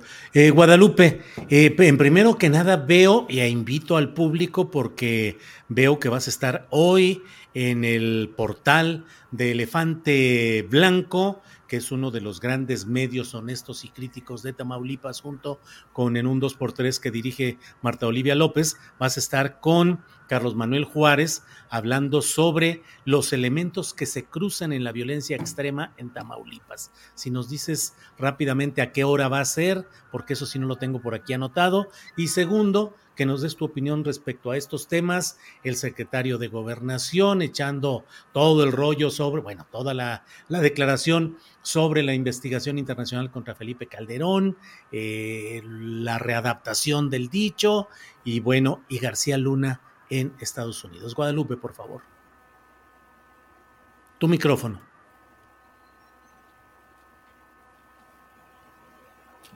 Perdón, ya está. Perdón, sí, muchísimas gracias, muchísimas gracias, este, Julio. Mira, eh, gracias por, por mencionar esto, porque el programa que, la plática que tuve con, eh, con eh, Carlos Manuel Juárez, que definitivamente Elefante Blanco es una plataforma muy profesional. El trabajo de Carlos Manuel es, es, una, es un trabajo que, yo admiro bastante. Y bueno, este, no sé bien a qué horas es porque acaba, me lo acaba de compartir, no sé, no, no sé bien, voy a preguntar y lo voy a poner este, en, el, en, el, en el Twitter eh, porque es muy importante esta conversación que tuvimos. Yo creo que es una de las más importantes que he tenido en este año, eh, la conversación que tuve con Carlos Manuel, porque conocemos bastante bien lo que sucede en Tamaulipas y no es solamente un tema a nivel local, no es la región ribereña tamaulipeca, lo que es la frontera chica, sino lo que implica en el tema de la militarización, la relación con Estados Unidos y lo que implica para cuestiones geopolíticas. Es, es una plática de verdad que no se pueden perder, no porque estemos nosotros ahí, sino porque, porque discutimos temas de gran importancia. Eh, la supuesta llegada del cartel de, cartel Jalisco Nueva Generación a Tamaulipas, todas las dinámicas eh, que ahí se dan, muy importante, por favor sería muy interesante. Guadalupe, si me permite nada más para quienes tengan interés y a reserva de que precisemos o no la hora, esta entrevista, esta plática con Guadalupe estará en la página elefanteblanco.mx, elefanteblanco.mx, ahí la pueden ver ya a la hora ya iremos viendo, o a lo mejor la ponen cuando esté ya procesada, pero ahí, elefanteblanco.mx. Perdón, Guadalupe, adelante con. No, no, no, muchísimas gracias, porque sí, de verdad, gracias, de veras te lo agradezco mucho, porque este, me gustó tanto la, plática que tuvimos, porque además él muy, está muy bien preparado, este, planteó las preguntas, participó de una forma muy, muy, muy, muy buena. La voy a poner ahí porque, porque realmente me, me interesó mucho. Este, tenemos, estamos viviendo momentos complicadísimos y todo se está este, enfocando en la región este, ribereña. Eh, otra vez vuelven a salir 100 familias del ejido de Santa Rosalía, este, la región ribereña, en la frontera chica, recordemos Mier, recordemos Camargo, recordemos cuando se incendió y cómo esto validó el avance de la militarización en el periodo de Felipe Calderón Hinojosa. Y en este momento, pues bueno, esto también va a fortalecer la, el apoyo, la militarización en un momento en el cual va a haber crisis política. Eh, discutimos cuestiones muy interesantes, no, no, no, no, podría volver a hacer esto. Pero bueno, en el caso de, de, García Luna, ¿verdad? Era lo que vamos a platicar. El caso de García Luna. Bueno, este, vuelve, volvemos otra vez a lo mismo, ¿no? Volvemos a este espectáculo que, se plantea desde la mañana ¿Por qué? Porque ya hemos platicado mucho de esto, sin embargo es un tema crucial, como lo dijo Víctor, este, los estadounidenses no sé qué están negociando, no sé qué quieren negociar, no sé por qué no ha habido juicio en contra de García Luna si supuestamente tienen miles y miles de pruebas, llamadas telefónicas y una serie de investigaciones que lo vinculan con el cartel de Sinaloa cuando ellos trabajaron mano a mano por seis años con él. Y todas las agencias estadounidenses, en particular las del Departamento de Justicia, el Buró Federal de Investigaciones, la, el FBI, y la DEA en particular, se le dio a él una, este, una green card, una, una este, este, eh, este, una residencia y ya iba en camino a la, nación, a la naturalización para volverse extranjero. Ahí él hizo su maestría en, en, la ciudad de Miami, él pasaba, venía y bueno, lo recogía la Policía Federal, en, inclusive en una administración que no era la suya porque lo querían mucho, porque él dio mucho presupuesto. Pero me parece, me parece complicado y ahora el presidente vuelve a retomar en un momento muy complicado donde parece que hay un desencanto. Si ustedes ven todas las... Este, todas las redes sociales, hay una crítica fuerte, ¿no? Desde, desde el tema de la militarización se vio una crisis muy, muy importante en el país, en todo el mundo, ¿no? Pero esto también le va a quitar muchos bonos al, actual gobierno de México. Y bueno, después de lo del Rey del Cash, después de los Guacamaya Leaks, pues entonces volvemos a poner en la palestra pública el tema de eh, Genaro García Luna y por lo tanto de Felipe Calderón Hinojosa. Es importantísimo que Estados Unidos obviamente todavía no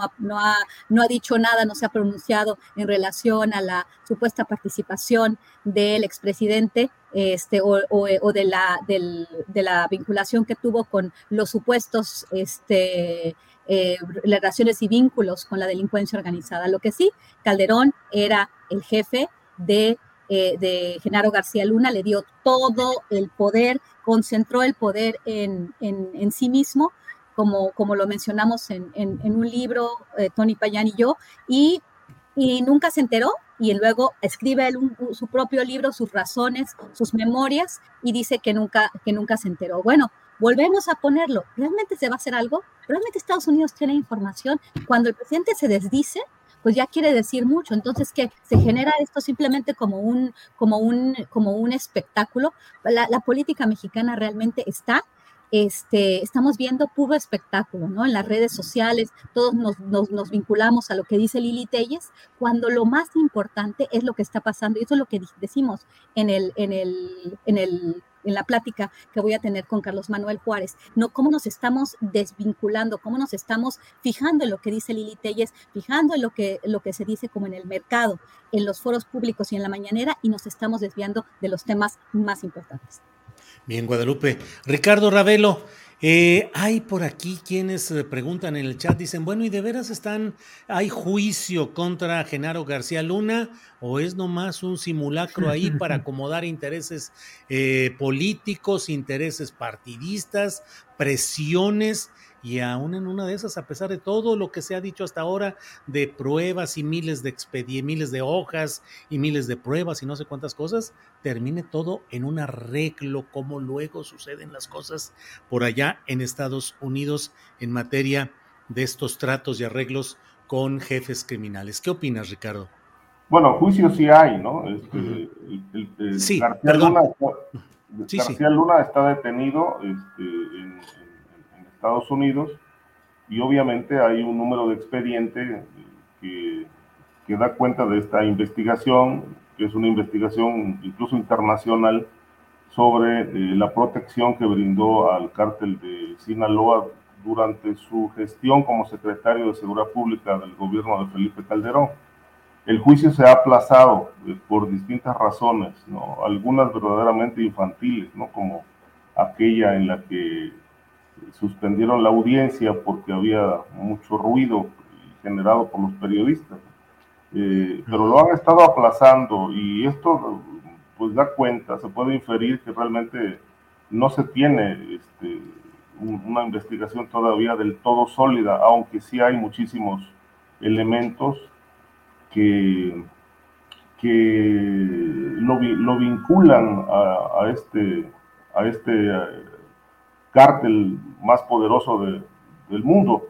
Este, incluso han, estado viniendo gente de Estados Unidos, este, de parte de jueces de Estados Unidos a la embajada, y han estado platicando con periodistas. De hecho, yo, yo fui citado eh, a la embajada por una funcionaria este, que venía de parte de un juez este, que tiene el caso García Luna, porque querían información sobre algo que yo publiqué por ahí del 2010, cuando aquel, aquel episodio en Tepoztlán, Morelos, cuando le dieron un cerrón al vehículo de García Luna y los eh, hombres armados de Arturo Beltrán Leiva se lo llevaron, se lo llevaron a donde estaba Beltrán Leiva, refugiado, y, este, y ahí se dio un diálogo, ¿no? según una denuncia que tuve en mis manos, en la que eh, Beltrán Leiva le reclama que si va a cumplir, bueno, no, primero le dijo, ya ves qué fácil es llegar a ti, este, solamente es para preguntarte cara a cara si vas a cumplir o no los acuerdos que tenemos. Y aquello, aquel documento pues circuló y fue un, documento que, se lo hicieron llegar a la comisión, a la Comisión de Justicia de la Cámara de Diputados. Entonces quería que yo fuera a hablar de eso. Les dije, pues yo no tengo nada que decir, ¿no? Si quieren, ahí está la publicación. Y obviamente no, no, no fui, no, no me interesó ese, ese tema. Pero me, me dio la dimensión de realmente qué tan sólido está ese expediente, eh, que todavía andan rascando pruebas, checando periodistas, este, pues tratando de, de jalar evidencias para, para poder eh, juzgar a este hombre. Este, ahora dan a conocer que hay nuevas pruebas, un talón de pago por ahí, unas fotografías, etcétera pero bueno, esto realmente lo vamos a conocer hasta 2023, cuando se, se lleve a cabo la audiencia, que esperemos ahora sí se lleve a cabo y no se posponga otro año, porque si no, bueno, ya el caso García Luna va, va a pasar de ser una, una, de una investigación seria, pues se va a convertir en una vacilada. Bien, Ricardo. Eh, Víctor Ronquillo, dentro de los muchos eh, temas que tenemos hoy, uno es el de preguntarnos cuánto es el territorio nacional que está hoy en poder de los cárteles, que es una pregunta que ha tenido en estos días eh, eh, discusión a partir de un trabajo publicado en el Universal en el cual se habla de que el 75% del territorio, si no me equivoco, está bajo control de los cárteles del crimen organizado. Víctor, ¿Será así? ¿Será una dimensión de ese tamaño? ¿Es posible mapear más o menos eh, cuánto territorio nacional está en poder de estos grupos, Víctor? Mira, yo creo que es muy temerario, ¿no? O sea, francamente sí es muy temerario, ¿no? Y yo creo que hay varios elementos que nos podrían servir para tratar de, de dimensionar lo que verdaderamente ocurre con la presencia de grupos criminales ligados al economía del delito en distintas partes del país. Lo primero que hay que mencionar es una realidad. En este país, a pesar de la crisis, a pesar de la, de la circunstancia en que nos encontramos, que yo lejos de considerar eh, desde la perspectiva de una crisis eh, fuerte, radical, también considero que ese es un aspecto. Y otra faceta es la de la transformación que se está dando en diferentes ámbitos de la vida nacional. Pero ese no es el tema. Entonces, si este elemento de gobernabilidad en este país existe y es una realidad contundente con la que nos levantamos cada día en diferentes eh, espacios sociales, políticos, económicos del país, creo que hay que tomar en cuenta para no considerar que 75% del territorio está conquistado por grupos del crimen organizado. Ese es un elemento. Otro elemento que yo quiero mencionar, pues son eh, las conversaciones que en distintos momentos he tenido con personas a las que aprecio mucho, en las que confío y en las que, pues por su propia actividad en la defensa de los, de los derechos humanos, eh, a ellos les ha tocado documentar esta realidad. Y voy a diferentes regiones, ¿no? ¿Qué ocurre, por ejemplo, en el norte del país, en la región de Chihuahua? Lamentablemente, en esta región, en este estado, en regiones muy concretas como puede ser la Tarahumara, la presencia terrible del crimen organizado es una constante y es parte de lo que son los eh, proyectos económicos y políticos de control territorial, ligados en muchas ocasiones a la industria minera, a la industria del turismo, a la construcción de infraestructura y obviamente al control territorial que ha convenido a intereses para la siembra de nervantes y también para la extorsión y lo que ya lamentablemente ha derivado en hechos criminales muy violentos, como ocurrió con los hermanos jesuitas que fallecieron y fueron asesinados de una manera brutal por integrantes de estos grupos criminales. ¿Qué ocurre en Guerrero? En Guerrero la situación, de acuerdo a, lo, a esta información, pues es alarmante, ¿no? Mm, ciudades como Chilpancingo, como Iguala, como Acapulco, municipios tomados verdaderamente por, por el crimen organizado, como ocurre en Tixla, eh, la región de la montaña, en donde los riesgos son muy graves y en donde lamentablemente, al parecer, en las últimas elecciones, quien resultó el gran elector fueron estos grupos vinculados al crimen organizado y a la economía del delito, que no es solamente el tráfico de drogas. ¿Qué ocurre en el sur del país? ¿Qué ocurre en Chiapas? Pues ahí se vive desde hace ya algunos años un conflicto muy grave en donde protagonistas de este conflicto son viejos grupos paramilitares en alianza con grupos criminales. Una contienda por el territorio, por los recursos territoriales que se expresa de manera muy violenta. Pero lo otro que yo quisiera tomar en cuenta en estos elementos y en esta información que podemos reunir para presentar estos hechos es la reciente estadística dada a conocer por el INEGI en términos de las muertes por homicidio ocurridas en este país. Estas muertes se han, han tenido una disminución no considerable, una inflexión, como lo dijo en algún momento dado Duraz, quizá sea una buena definición para ello.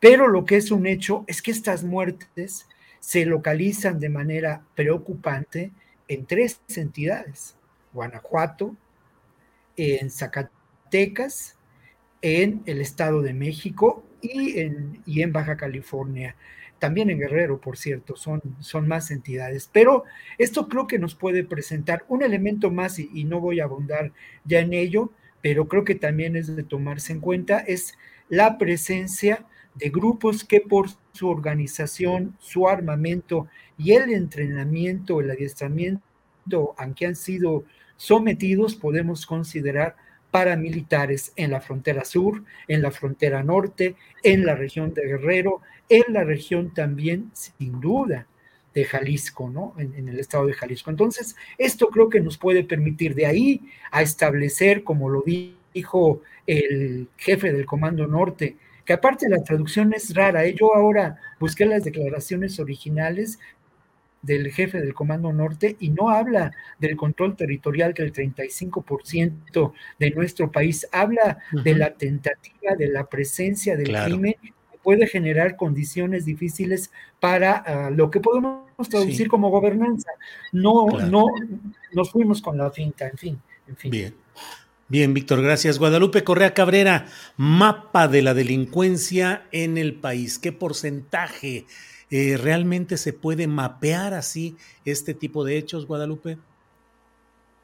Tu micrófono. Muchas gracias, muchas gracias, Julio. Sí, es un tema eh, muy importante eh, y bueno, yo tengo una visión muy crítica de este, de este mapa.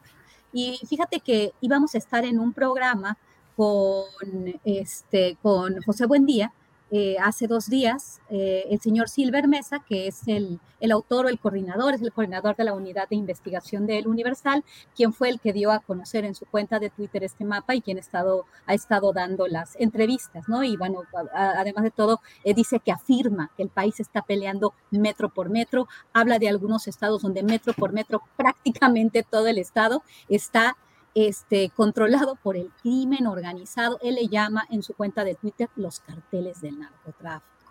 Eh, me parece muy irresponsable este, presentar un mapa de este tipo, darlo a conocer en plataformas como Aristegui Noticias, que tienen un alcance a nivel nacional, porque plantean una realidad, una, una, una realidad que, que, no, que no se confirma con, con los hechos. Y bueno, también esto justifica algunas perspectivas también desde Estados Unidos. ¿Quién va a poder medir cuánto está controlado el territorio? 72%, pues ya somos un estado fallido. O sea, ¿de dónde sacó estos datos? Supuestamente eh, se construye sin especificar una metodología clara, profesional, este, también hacer las conceptualizaciones eh, y correspondientes, ¿no? ¿A qué, a, qué, se refiere con, con, el narco? Se refiere a organizaciones que, que trafican con droga y esas son las que dominan 72% del país. Somos entonces un narcoestado si él, si este, si eso, si eso fuera, si eso fuera real y si utiliza estos, estos, estas filtraciones, los Guacamaya. ¿Cómo hizo esto? ¿Y, las filtraciones de dónde vienen? Son, este, son eh, pues reportes de inteligencia, pero ¿qué es, qué, es un reporte de inteligencia que viene de la Secretaría de la Defensa Nacional? Son este, simplemente, no sé, este, emails, son este, estudios muy concretos de la Secretaría de Defensa Nacional o, son simplemente reportes de quién dice y quién no dice. Me parece verdaderamente irresponsable que ni siquiera se pueda hablar de la metodología y que a partir de, una, de, un, de un medio como el Universal se, se, presente esta narrativa también desde la oposición, porque así, así me lo parece, ¿no? Tenía, yo tenía muchos, mucho interés en debatir eh, ideas, hablar eh, francamente con el señor Silver Mesa, quien estaba invitado a, un diálogo con, nosotros y bueno, finalmente no se presentó. Este, pero sí quiero volver a decir que este tipo de investigaciones tan eh, poco profesionales, tan mal hechas, sin metodología, sin conceptualización, sin una, una manera de instrumentalizar estos conceptos para dar un resultado de este tipo y unos mapas con, con, con este, supuestamente cuántas son, creo que son 80, él habla de 80 grandes organizaciones y 16 bandas delictivas. ¿A qué se refiere? Este, y en México tenemos grupos dedicados al narcotráfico, paramilitares criminales, grupos dedicados al robo de combustible, grupos dedicados a la extorsión, al secuestro, especializados. Creo que es muy irresponsable lo que se hizo en el periódico Universal. Muchas gracias. Bien, Guadalupe. Eh, Ricardo Ravelo, mapas. ¿Se puede mapear la delincuencia organizada en nuestro país? Por aquí vi a alguien que dice, no hombre, ¿cuál 75%? Si es el 100% y sin necesidad de mapas ni de discutir nada. ¿Qué opinas, Ricardo? Yo creo que las, las evidencias no se prueban, este, Julio. Este, hay que tomarlo muy en cuenta esto. Este, ahí están los hechos, ahí están la violencia, las masacres, las desapariciones, los tiroteos, el, desplazamiento del, crimen por todos lados, el cobro de piso en todo el territorio nacional, municipios, rancherías, en todos lados hay cobros de piso. Este, la gente se queja de esto y muchas veces ya ni siquiera lo denuncian porque muchos negocios están a, a cuota fija para poder operar, incluso hay empresarios. En la ciudad de Coatzacoalcos conozco varios, que he platicado con ellos, que ellos pagan, pagan seguridad, es decir, pagan al crimen para que no se metan con ellos. Y es una cuota dependiendo, ahora sí como, como se dice comúnmente, según el sapo es la pedrada. Hay empresarios que pagan hasta 200 mil pesos mensuales al crimen para que, pues lejos de que se metan con ellos, pues les puedan generar una cierta seguridad. En fin, está todo verdaderamente plagado de crimen. Eh, los eh, informes del Guacamaya Leaks pueden tener, por supuesto, porque no, si está hecho por humanos, pues esto no es perfecto, ¿no? Eh, pueden tener eh, algún margen de error, pueden ser incluso algo exagerados a veces, porque no todos los reportes de inteligencia eh, dan cuenta de una verdad, sino puede ser un, un elemento menor y luego pues lo exageran. Este, yo he platicado con muchos eh, exisen que bueno, reportan cosas y exageran, es decir, son como los periodistas voladores, o sea, un dato lo inflan este, para hacerlo espectacular y así se queda el reporte, ¿no? De tal manera que todo esto puede tener márgenes importantes de error, pero lo cierto es que hay una realidad, es decir, 80 mm, organizaciones criminales me parece poco, porque en el sexenio de Peña Nieto recuerdo que hablaron, Murillo Carama habló de que Guerrero tenía 450 células criminales nada más, este, y que la mayoría de estas estaban conformadas por familias dedicadas al crimen, ya, ya secuestro, ya cobro de piso, ya tráfico de drogas, eh, al amparo de las estructuras de la policía, de los alcaldes, regidores y síndicos, toda la comuna municipal ligada a actividades criminales. Eh, yo creo que, por ejemplo, eh, más allá de la presencia numerosa o no del crimen organizado, lo que sí es preocupante es la, el hecho de que por lo menos más del 50% de los municipios del país están gobernados por gente vinculada al, crimen. Eh, y obviamente la narcopolítica. La presencia de la narcopolítica es gravísima en, en el país y es un tema que, del que no se habla absolutamente nada, ni se cree que sea un problema. Este, por ejemplo, el estado de Morelos tiene 33 municipios y la mitad son gente ligadas a los rojos, a, otros cárteles locales. Lo mismo está Veracruz, está Michoacán, este, en fin, esta, esta, este manejo de la política entreverada con el crimen, eso sí está en toda la República Mexicana, pero no hay investigaciones, no se cuestiona, este, al presidente parece que no importarle este flagelo de, cómo el crimen ya, ya tomó el poder en la mayor parte del país, ni se hacen investigaciones para desmantelar redes criminales, ni, se conoce realmente investigaciones eh, que vayan enfocadas al desmantelamiento del patrimonio criminal, en fin, de tal manera que, bueno, lo que impera es un, un alto nivel de impunidad y que como consecuencia de ello la violencia se ha, este, se ha eh, colocado como uno de los principales flagelos eh, perturbadores de México. Este, desde Felipe Calderón a la fecha han cambiado políticas contra el crimen, pero lo que no ha cambiado es la violencia y esta sigue escalando porque si no hay política antimafia, pues no puede haber resultados. Yo creo que esto es lo que hoy está ocurriendo, el alto nivel de impunidad este, eh, detona que siga floreciendo la criminalidad. Bien, Ricardo, gracias. Eh, Víctor Ronqui, sí, perdón, Guadalupe, ah, adelante. Este, sí, muchísimas gracias. Quisiera decir algo eh, que me parece muy importante en, este, en esta ocasión, y como siempre, a veces este, no estamos de acuerdo los, los miembros de la mesa, y en este momento, pues no estoy de acuerdo con mi gran amigo Ricardo Ravelo, a, quien, a quien admiro y aprecio demasiado, pero yo no estoy de acuerdo eh, en este sentido de que a todo el mundo casi le cobran derechos de piso al 70% casi de la población. Habría que este, habría que como que, ver de qué estamos hablando, ¿no? O sea, de qué estamos hablando porque se da con este tipo de mapas, con este tipo de porcentajes, como que eh, queda y, queda afuera, porque entonces alguien como Trump va a decir, no, pues estos badombres están eh, controlando 72%, pues vamos a ayudarlos, es un narcoestado. Bueno, eh, eso, eso es una cuestión que me preocupa bastante. Por el otro lado, hacer un mapa en base a estas filtraciones, a ver, en primer lugar, ¿Por qué se hicieron estas filtraciones? ¿Se hicieron de forma selectiva? ¿Quién las filtró? ¿Para qué? Es lo mismo que yo estaba diciendo sobre una narcomanta. ¿Para qué dejas una narcomanta? Para que alguien lea un mensaje que tú quieres dejar. Entonces, aquí también es lo mismo, ¿no? O sea, hacer un mapa en base a filtraciones me parece eh, también un poco irresponsable y este, no solamente viendo la perspectiva de un pequeño grupo que tiene una agenda claramente política y claramente de golpeteo al gobierno.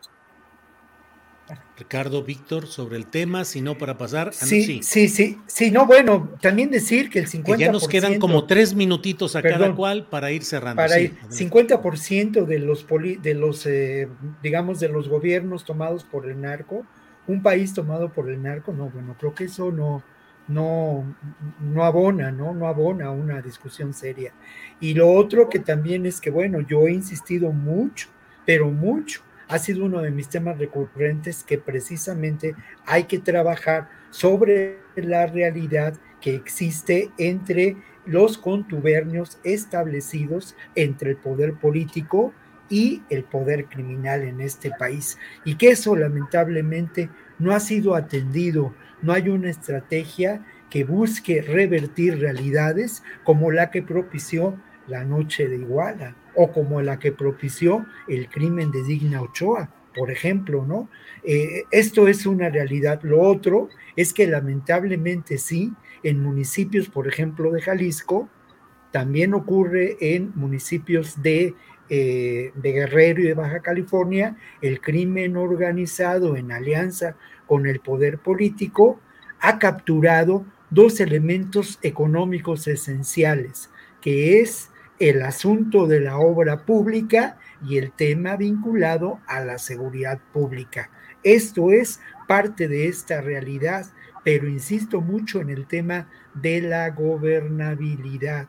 Si esta fuera una realidad, como lo mencionan en esta, en esta, pues en esa, publicación que se, que se hizo en el Universal o vía Twitter o, estas cosas, eh, pues eh, lamentablemente este país no tendría estas características de gobernabilidad y no podríamos realizar nuestras actividades cotidianas vivas, no podríamos hacer periodismo, no podríamos hacer tele, no podríamos, sería, se encontraría en un verdadero caos, que eso me parece que es un montaje muy eh, estático que ha convenido a eh, el negocio de la venta de libros de escándalo y obviamente conviene a intereses muy concretos políticos. Bien, Víctor, gracias. Eh, Guadalupe Correa, para ir cerrando, por favor, ya postrecito o comentario final, lo que tú desees. Tenemos como tres minutos todavía para cada cual. Claro que sí. Bueno, voy a, voy a dar un poquito una, una, pequeña explicación de lo que platicamos y ya me dijo, ya ahorita le escribí a Carlos Manuel Juárez, va a presentarse por las plataformas de Facebook Live y YouTube de la plataforma Elefante Blanco para los que, para los que nos quieran acompañar. Bueno, este, todo esto es eh, a partir de esta nueva era esta era de transformación del estado de Tamaulipas, cuando este, sale Francisco Javier García Cabeza de Vaca, él entra el doctor Américo Villarreal, una, un personaje que, que, se ha mantenido pues muy, muy, muy callado, ¿no? Pero bueno, es el Estado eh, de alguna forma experimento para avanzar el tema de la militarización. Hablamos de las fuerzas este, amigas 2022. Algunas personas me dicen, no, pero es que este tipo de, colaboración entre, entre los militares estadounidenses y los militares mexicanos siempre se ha dado. A ver, que se dé en Reynosa, es una cosa. Que se hayan dado, sí, pero que se den Reynosa cuando está sucediendo lo que está sucediendo en la frontera chica, cuando aparentemente los grupos que antes eran de los Zetas, que era el cartel del noreste, se empieza a pelear con el cartel del Golfo supuestamente, cuando sabemos que el cartel del Golfo ya opera por células y eh, empiezan a volver a aparecer eh, pintas de Zetas a qué nos estamos refiriendo, quién está detrás de esto y, cuáles son las acciones que se están tomando. Esto está justificando la entrada militar, todo esto a partir de la extradición del huevo Treviño, el supuesto jefe de plaza de la, del Laredo por el cartel del noreste, o la supuesta entrada del cartel Jalisco Nueva Generación a Tamaulipas, este, y todo esto en un, en, un, en un contexto de un terreno pues rico en gas natural. De la misma forma como está sucediendo en Sonora, este, donde pues ya viene John Kerry, todo el mundo está vinculado a esto, pero ya mucho se habló este, con, el, con el arresto de Caro Quintero y el supuesto, la supuesta formación del cártel de Caborca en un estado rico en litio, tierras raras y oro. Hay que estar muy pendientes de Zacatecas, de Sonora y de Tamaulipas. Bien, Guadalupe, gracias. Para cerrar Eh, Ricardo Ravelo, postrecito, comentario, lo que desees agregar ya en esta parte final de nuestra mesa. Sí, Julio, mira, eh, quería referirme al tema de los eh, Guacamaya Leaks y estos reportes de inteligencia.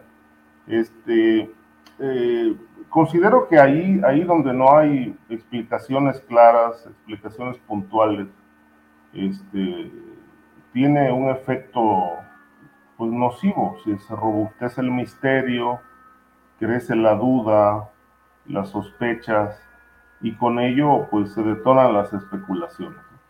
El presidente Andrés Manuel López Obrador no, no ha querido dar una explicación sobre este asunto, que me parece pues de una gravedad tremenda por la cantidad de documentos que se dice fueron hackeados a la Sedena, este, aunque también hay voces eh, que pues quizá de manera un poco irresponsable y sin pruebas, dicen que no hubo tal hackeo, que en realidad esto, esto lo filtró la Sedena como un elemento distractor para hacer ruido y quizá quitar la atención eh, en ciertos eh, temas que preocupan al gobierno. No lo sabemos, precisamente por eso se le ha preguntado al presidente que explique, o incluso al propio secretario de la Defensa, que no han dado una explicación detallada de realmente qué pasó, cómo fueron vulnerados los sistemas eh, de seguridad de la Sedena, que pues bueno, según podemos entender, pues deben tener una garantía de, de no ser vulnerados. Este, sin embargo, eh, me parece que cada vez que al presidente se le pregunta sobre este tema, lo evade incluso dice eso ya no es nota, ya no es noticia. Y creo que esto va a seguir creciendo la, especulación y va a seguir saliendo información. Este, algunos reportes, por ejemplo, sobre lo que han mencionado de Jalisco, pues tienen, tienen bastante eco en la realidad. Este, lo, de, lo del jefe de seguridad pública de Tabasco, pues también. Lo de Cuauhtémoc Blanco ni se diga. Este, es decir, son reportes que sí coinciden con hechos que incluso en otro momento han sido públicos. Este, no son inventos. Pero creo que eh, aquí el presidente vuelve a caer en, otra de sus eh, contradicciones, este, de ser un adalid de la transparencia y luego asume una actitud de cerrazón para no dar explicaciones sobre algo tan elemental y tan preocupante al mismo tiempo que es, bueno, pues la seguridad nacional de México, del país. Entonces creo que sigue quedando pendiente, sigue quedando en el aire qué pasó con ese hackeo. Me parece que ya debieran tener un informe y darlo a conocer a la sociedad.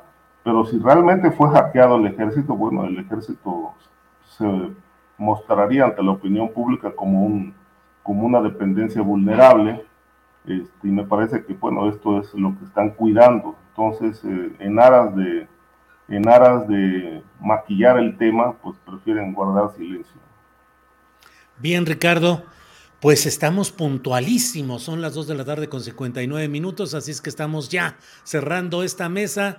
Víctor Ronquillo, como siempre, muchas gracias y buenas tardes. No, no, Julio, el agradecido soy yo. Un saludo para ti, para los colegas y para, y para el público que nos ha acompañado. Muchas gracias.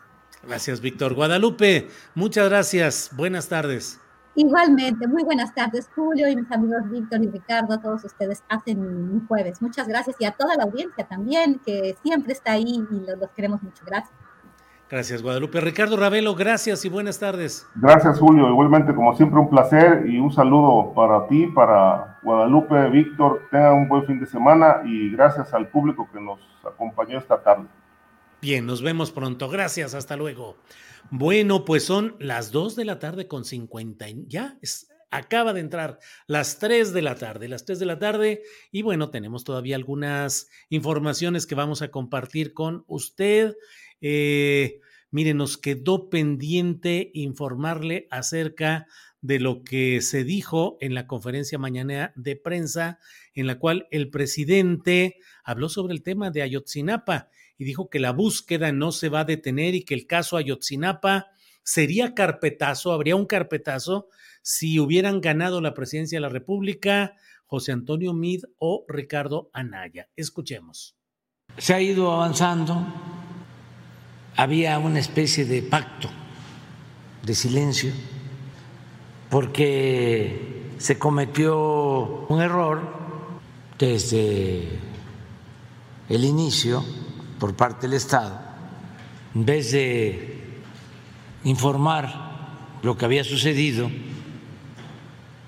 y castigar a los responsables, se optó por ocultar la verdad y por fabricar una gran mentira sobre la desaparición de los jóvenes. Nunca imaginaron de que íbamos a llegar hasta donde estábamos, hasta donde hemos llegado. Pensaron que iba a haber impunidad. Te los puedo plantear de otra manera. Si hubiese ganado MIT, hubiese ganado Anaya, pues le hubiesen dado carpetazo al asunto. nosotros tenemos un compromiso con los padres, con los mexicanos y con la justicia. Cada vez tenemos más información y no vamos a detener la búsqueda, vamos a conocer toda la verdad y no vamos a dejar de trabajar, se los dije a los padres. Quiero aprovechar para decir que el nuevo fiscal para el caso de Ayotzinapa, Rosendo Gómez Piedra, cuenta con todo nuestro apoyo. Bueno, pues sigue, sigue la discusión, el análisis respecto a lo que está haciendo el gobierno federal, particularmente la comisión encabezada por Alejandro Encinas, respecto a este caso de Ayotzinapa. Hay, pues ya lo sabe usted, publicaciones en diarios de Estados Unidos en los que supuestamente se dice que em, Alejandro Encinas habría reconocido que no tienen todo el sustento necesario algunas de las pruebas sustanciales o las pruebas principales que se aportaron en el informe que ahí se realizó. Y hay toda una acometida de diversos comentaristas, opinantes eh, de toda índole que están eh, criticando, censurando el informe Encinas, encontrándole o tratando de encontrarle los supuestos detalles negativos. No puede uno dejar de pensar que detrás de muchos de esos eh, ejercicios analíticos, lo que hay, bueno, pues son los intereses justamente tocados con un avance con esta comisión encabezada por Encinas, que aun cuando tuviera fallas o deficiencias, es un gran paso adelante en tratar de ir señalando la gran mentira institucional de lo que fue llamado la verdad histórica la confabulación de intereses, eh, Enrique Peña Nieto, Jesús Murillo Caram, eh, Salvador Cienfuegos, que era secretario de la Defensa Nacional, en tratar de cubrir, de encubrir todo lo que ahí se dio en todo ese episodio trágico que sigue siendo analizado y sigue siendo discutido en estos momentos políticos y que pues eh, siempre la exigencia es que haya verdad y que haya justicia no está todavía cerrado el círculo, ni hay todavía nada que permita asumir que hay verdad y que hay justicia. Es un tema en proceso. Ojalá y pronto tengamos esas dos características. Bueno, eh, son las 3 de la tarde con cuatro minutos. Le invito a vernos hoy a las eh, 9 de la noche en la videocharla astillada y le invito también a que nos vea mañana en otra emisión de Astillero Informa. Pero antes de irnos, déjeme decirle que pues cerramos con la, el agradecimiento a una de estas aportaciones cotidianas que nos envía a Bonilla, a Bonilla que nos envía un apoyo que siempre agradecemos y bueno, qué mejor que cerrar nuestro programa.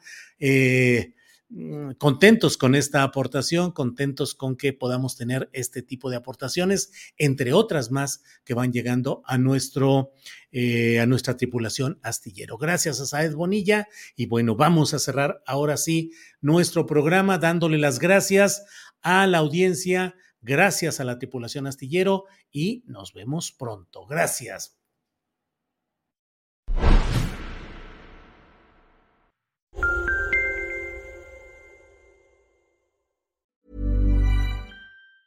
Hey, folks, I'm Mark Marin from the WTF Podcast, and this episode is brought to you by Kleenex Ultra Soft Tissues, your ally to help tackle your allergy symptoms this season. I love the change of seasons, but nobody loves pollen and all those other things floating in the air that make you sneeze during this nice weather. Kleenex Ultra Soft Tissues are hypoallergenic and allergist approved, so fight back against watery eyes and runny noses without worrying about irritating your skin. For this allergy season, grab Kleenex and face allergies head on.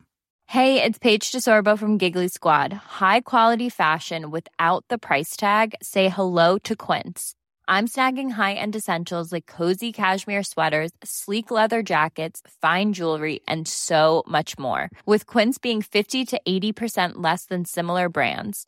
And they partner with factories that prioritize safe, ethical, and responsible manufacturing. I love that. Luxury quality within reach. Go to quince.com slash style to get free shipping and 365 day returns on your next order. Quince.com slash style. Para que te enteres del próximo noticiero, suscríbete y dale follow en Apple, Spotify, Amazon Music, Google o donde sea que escuches podcast. Te invitamos a visitar nuestra página julioastillero.com.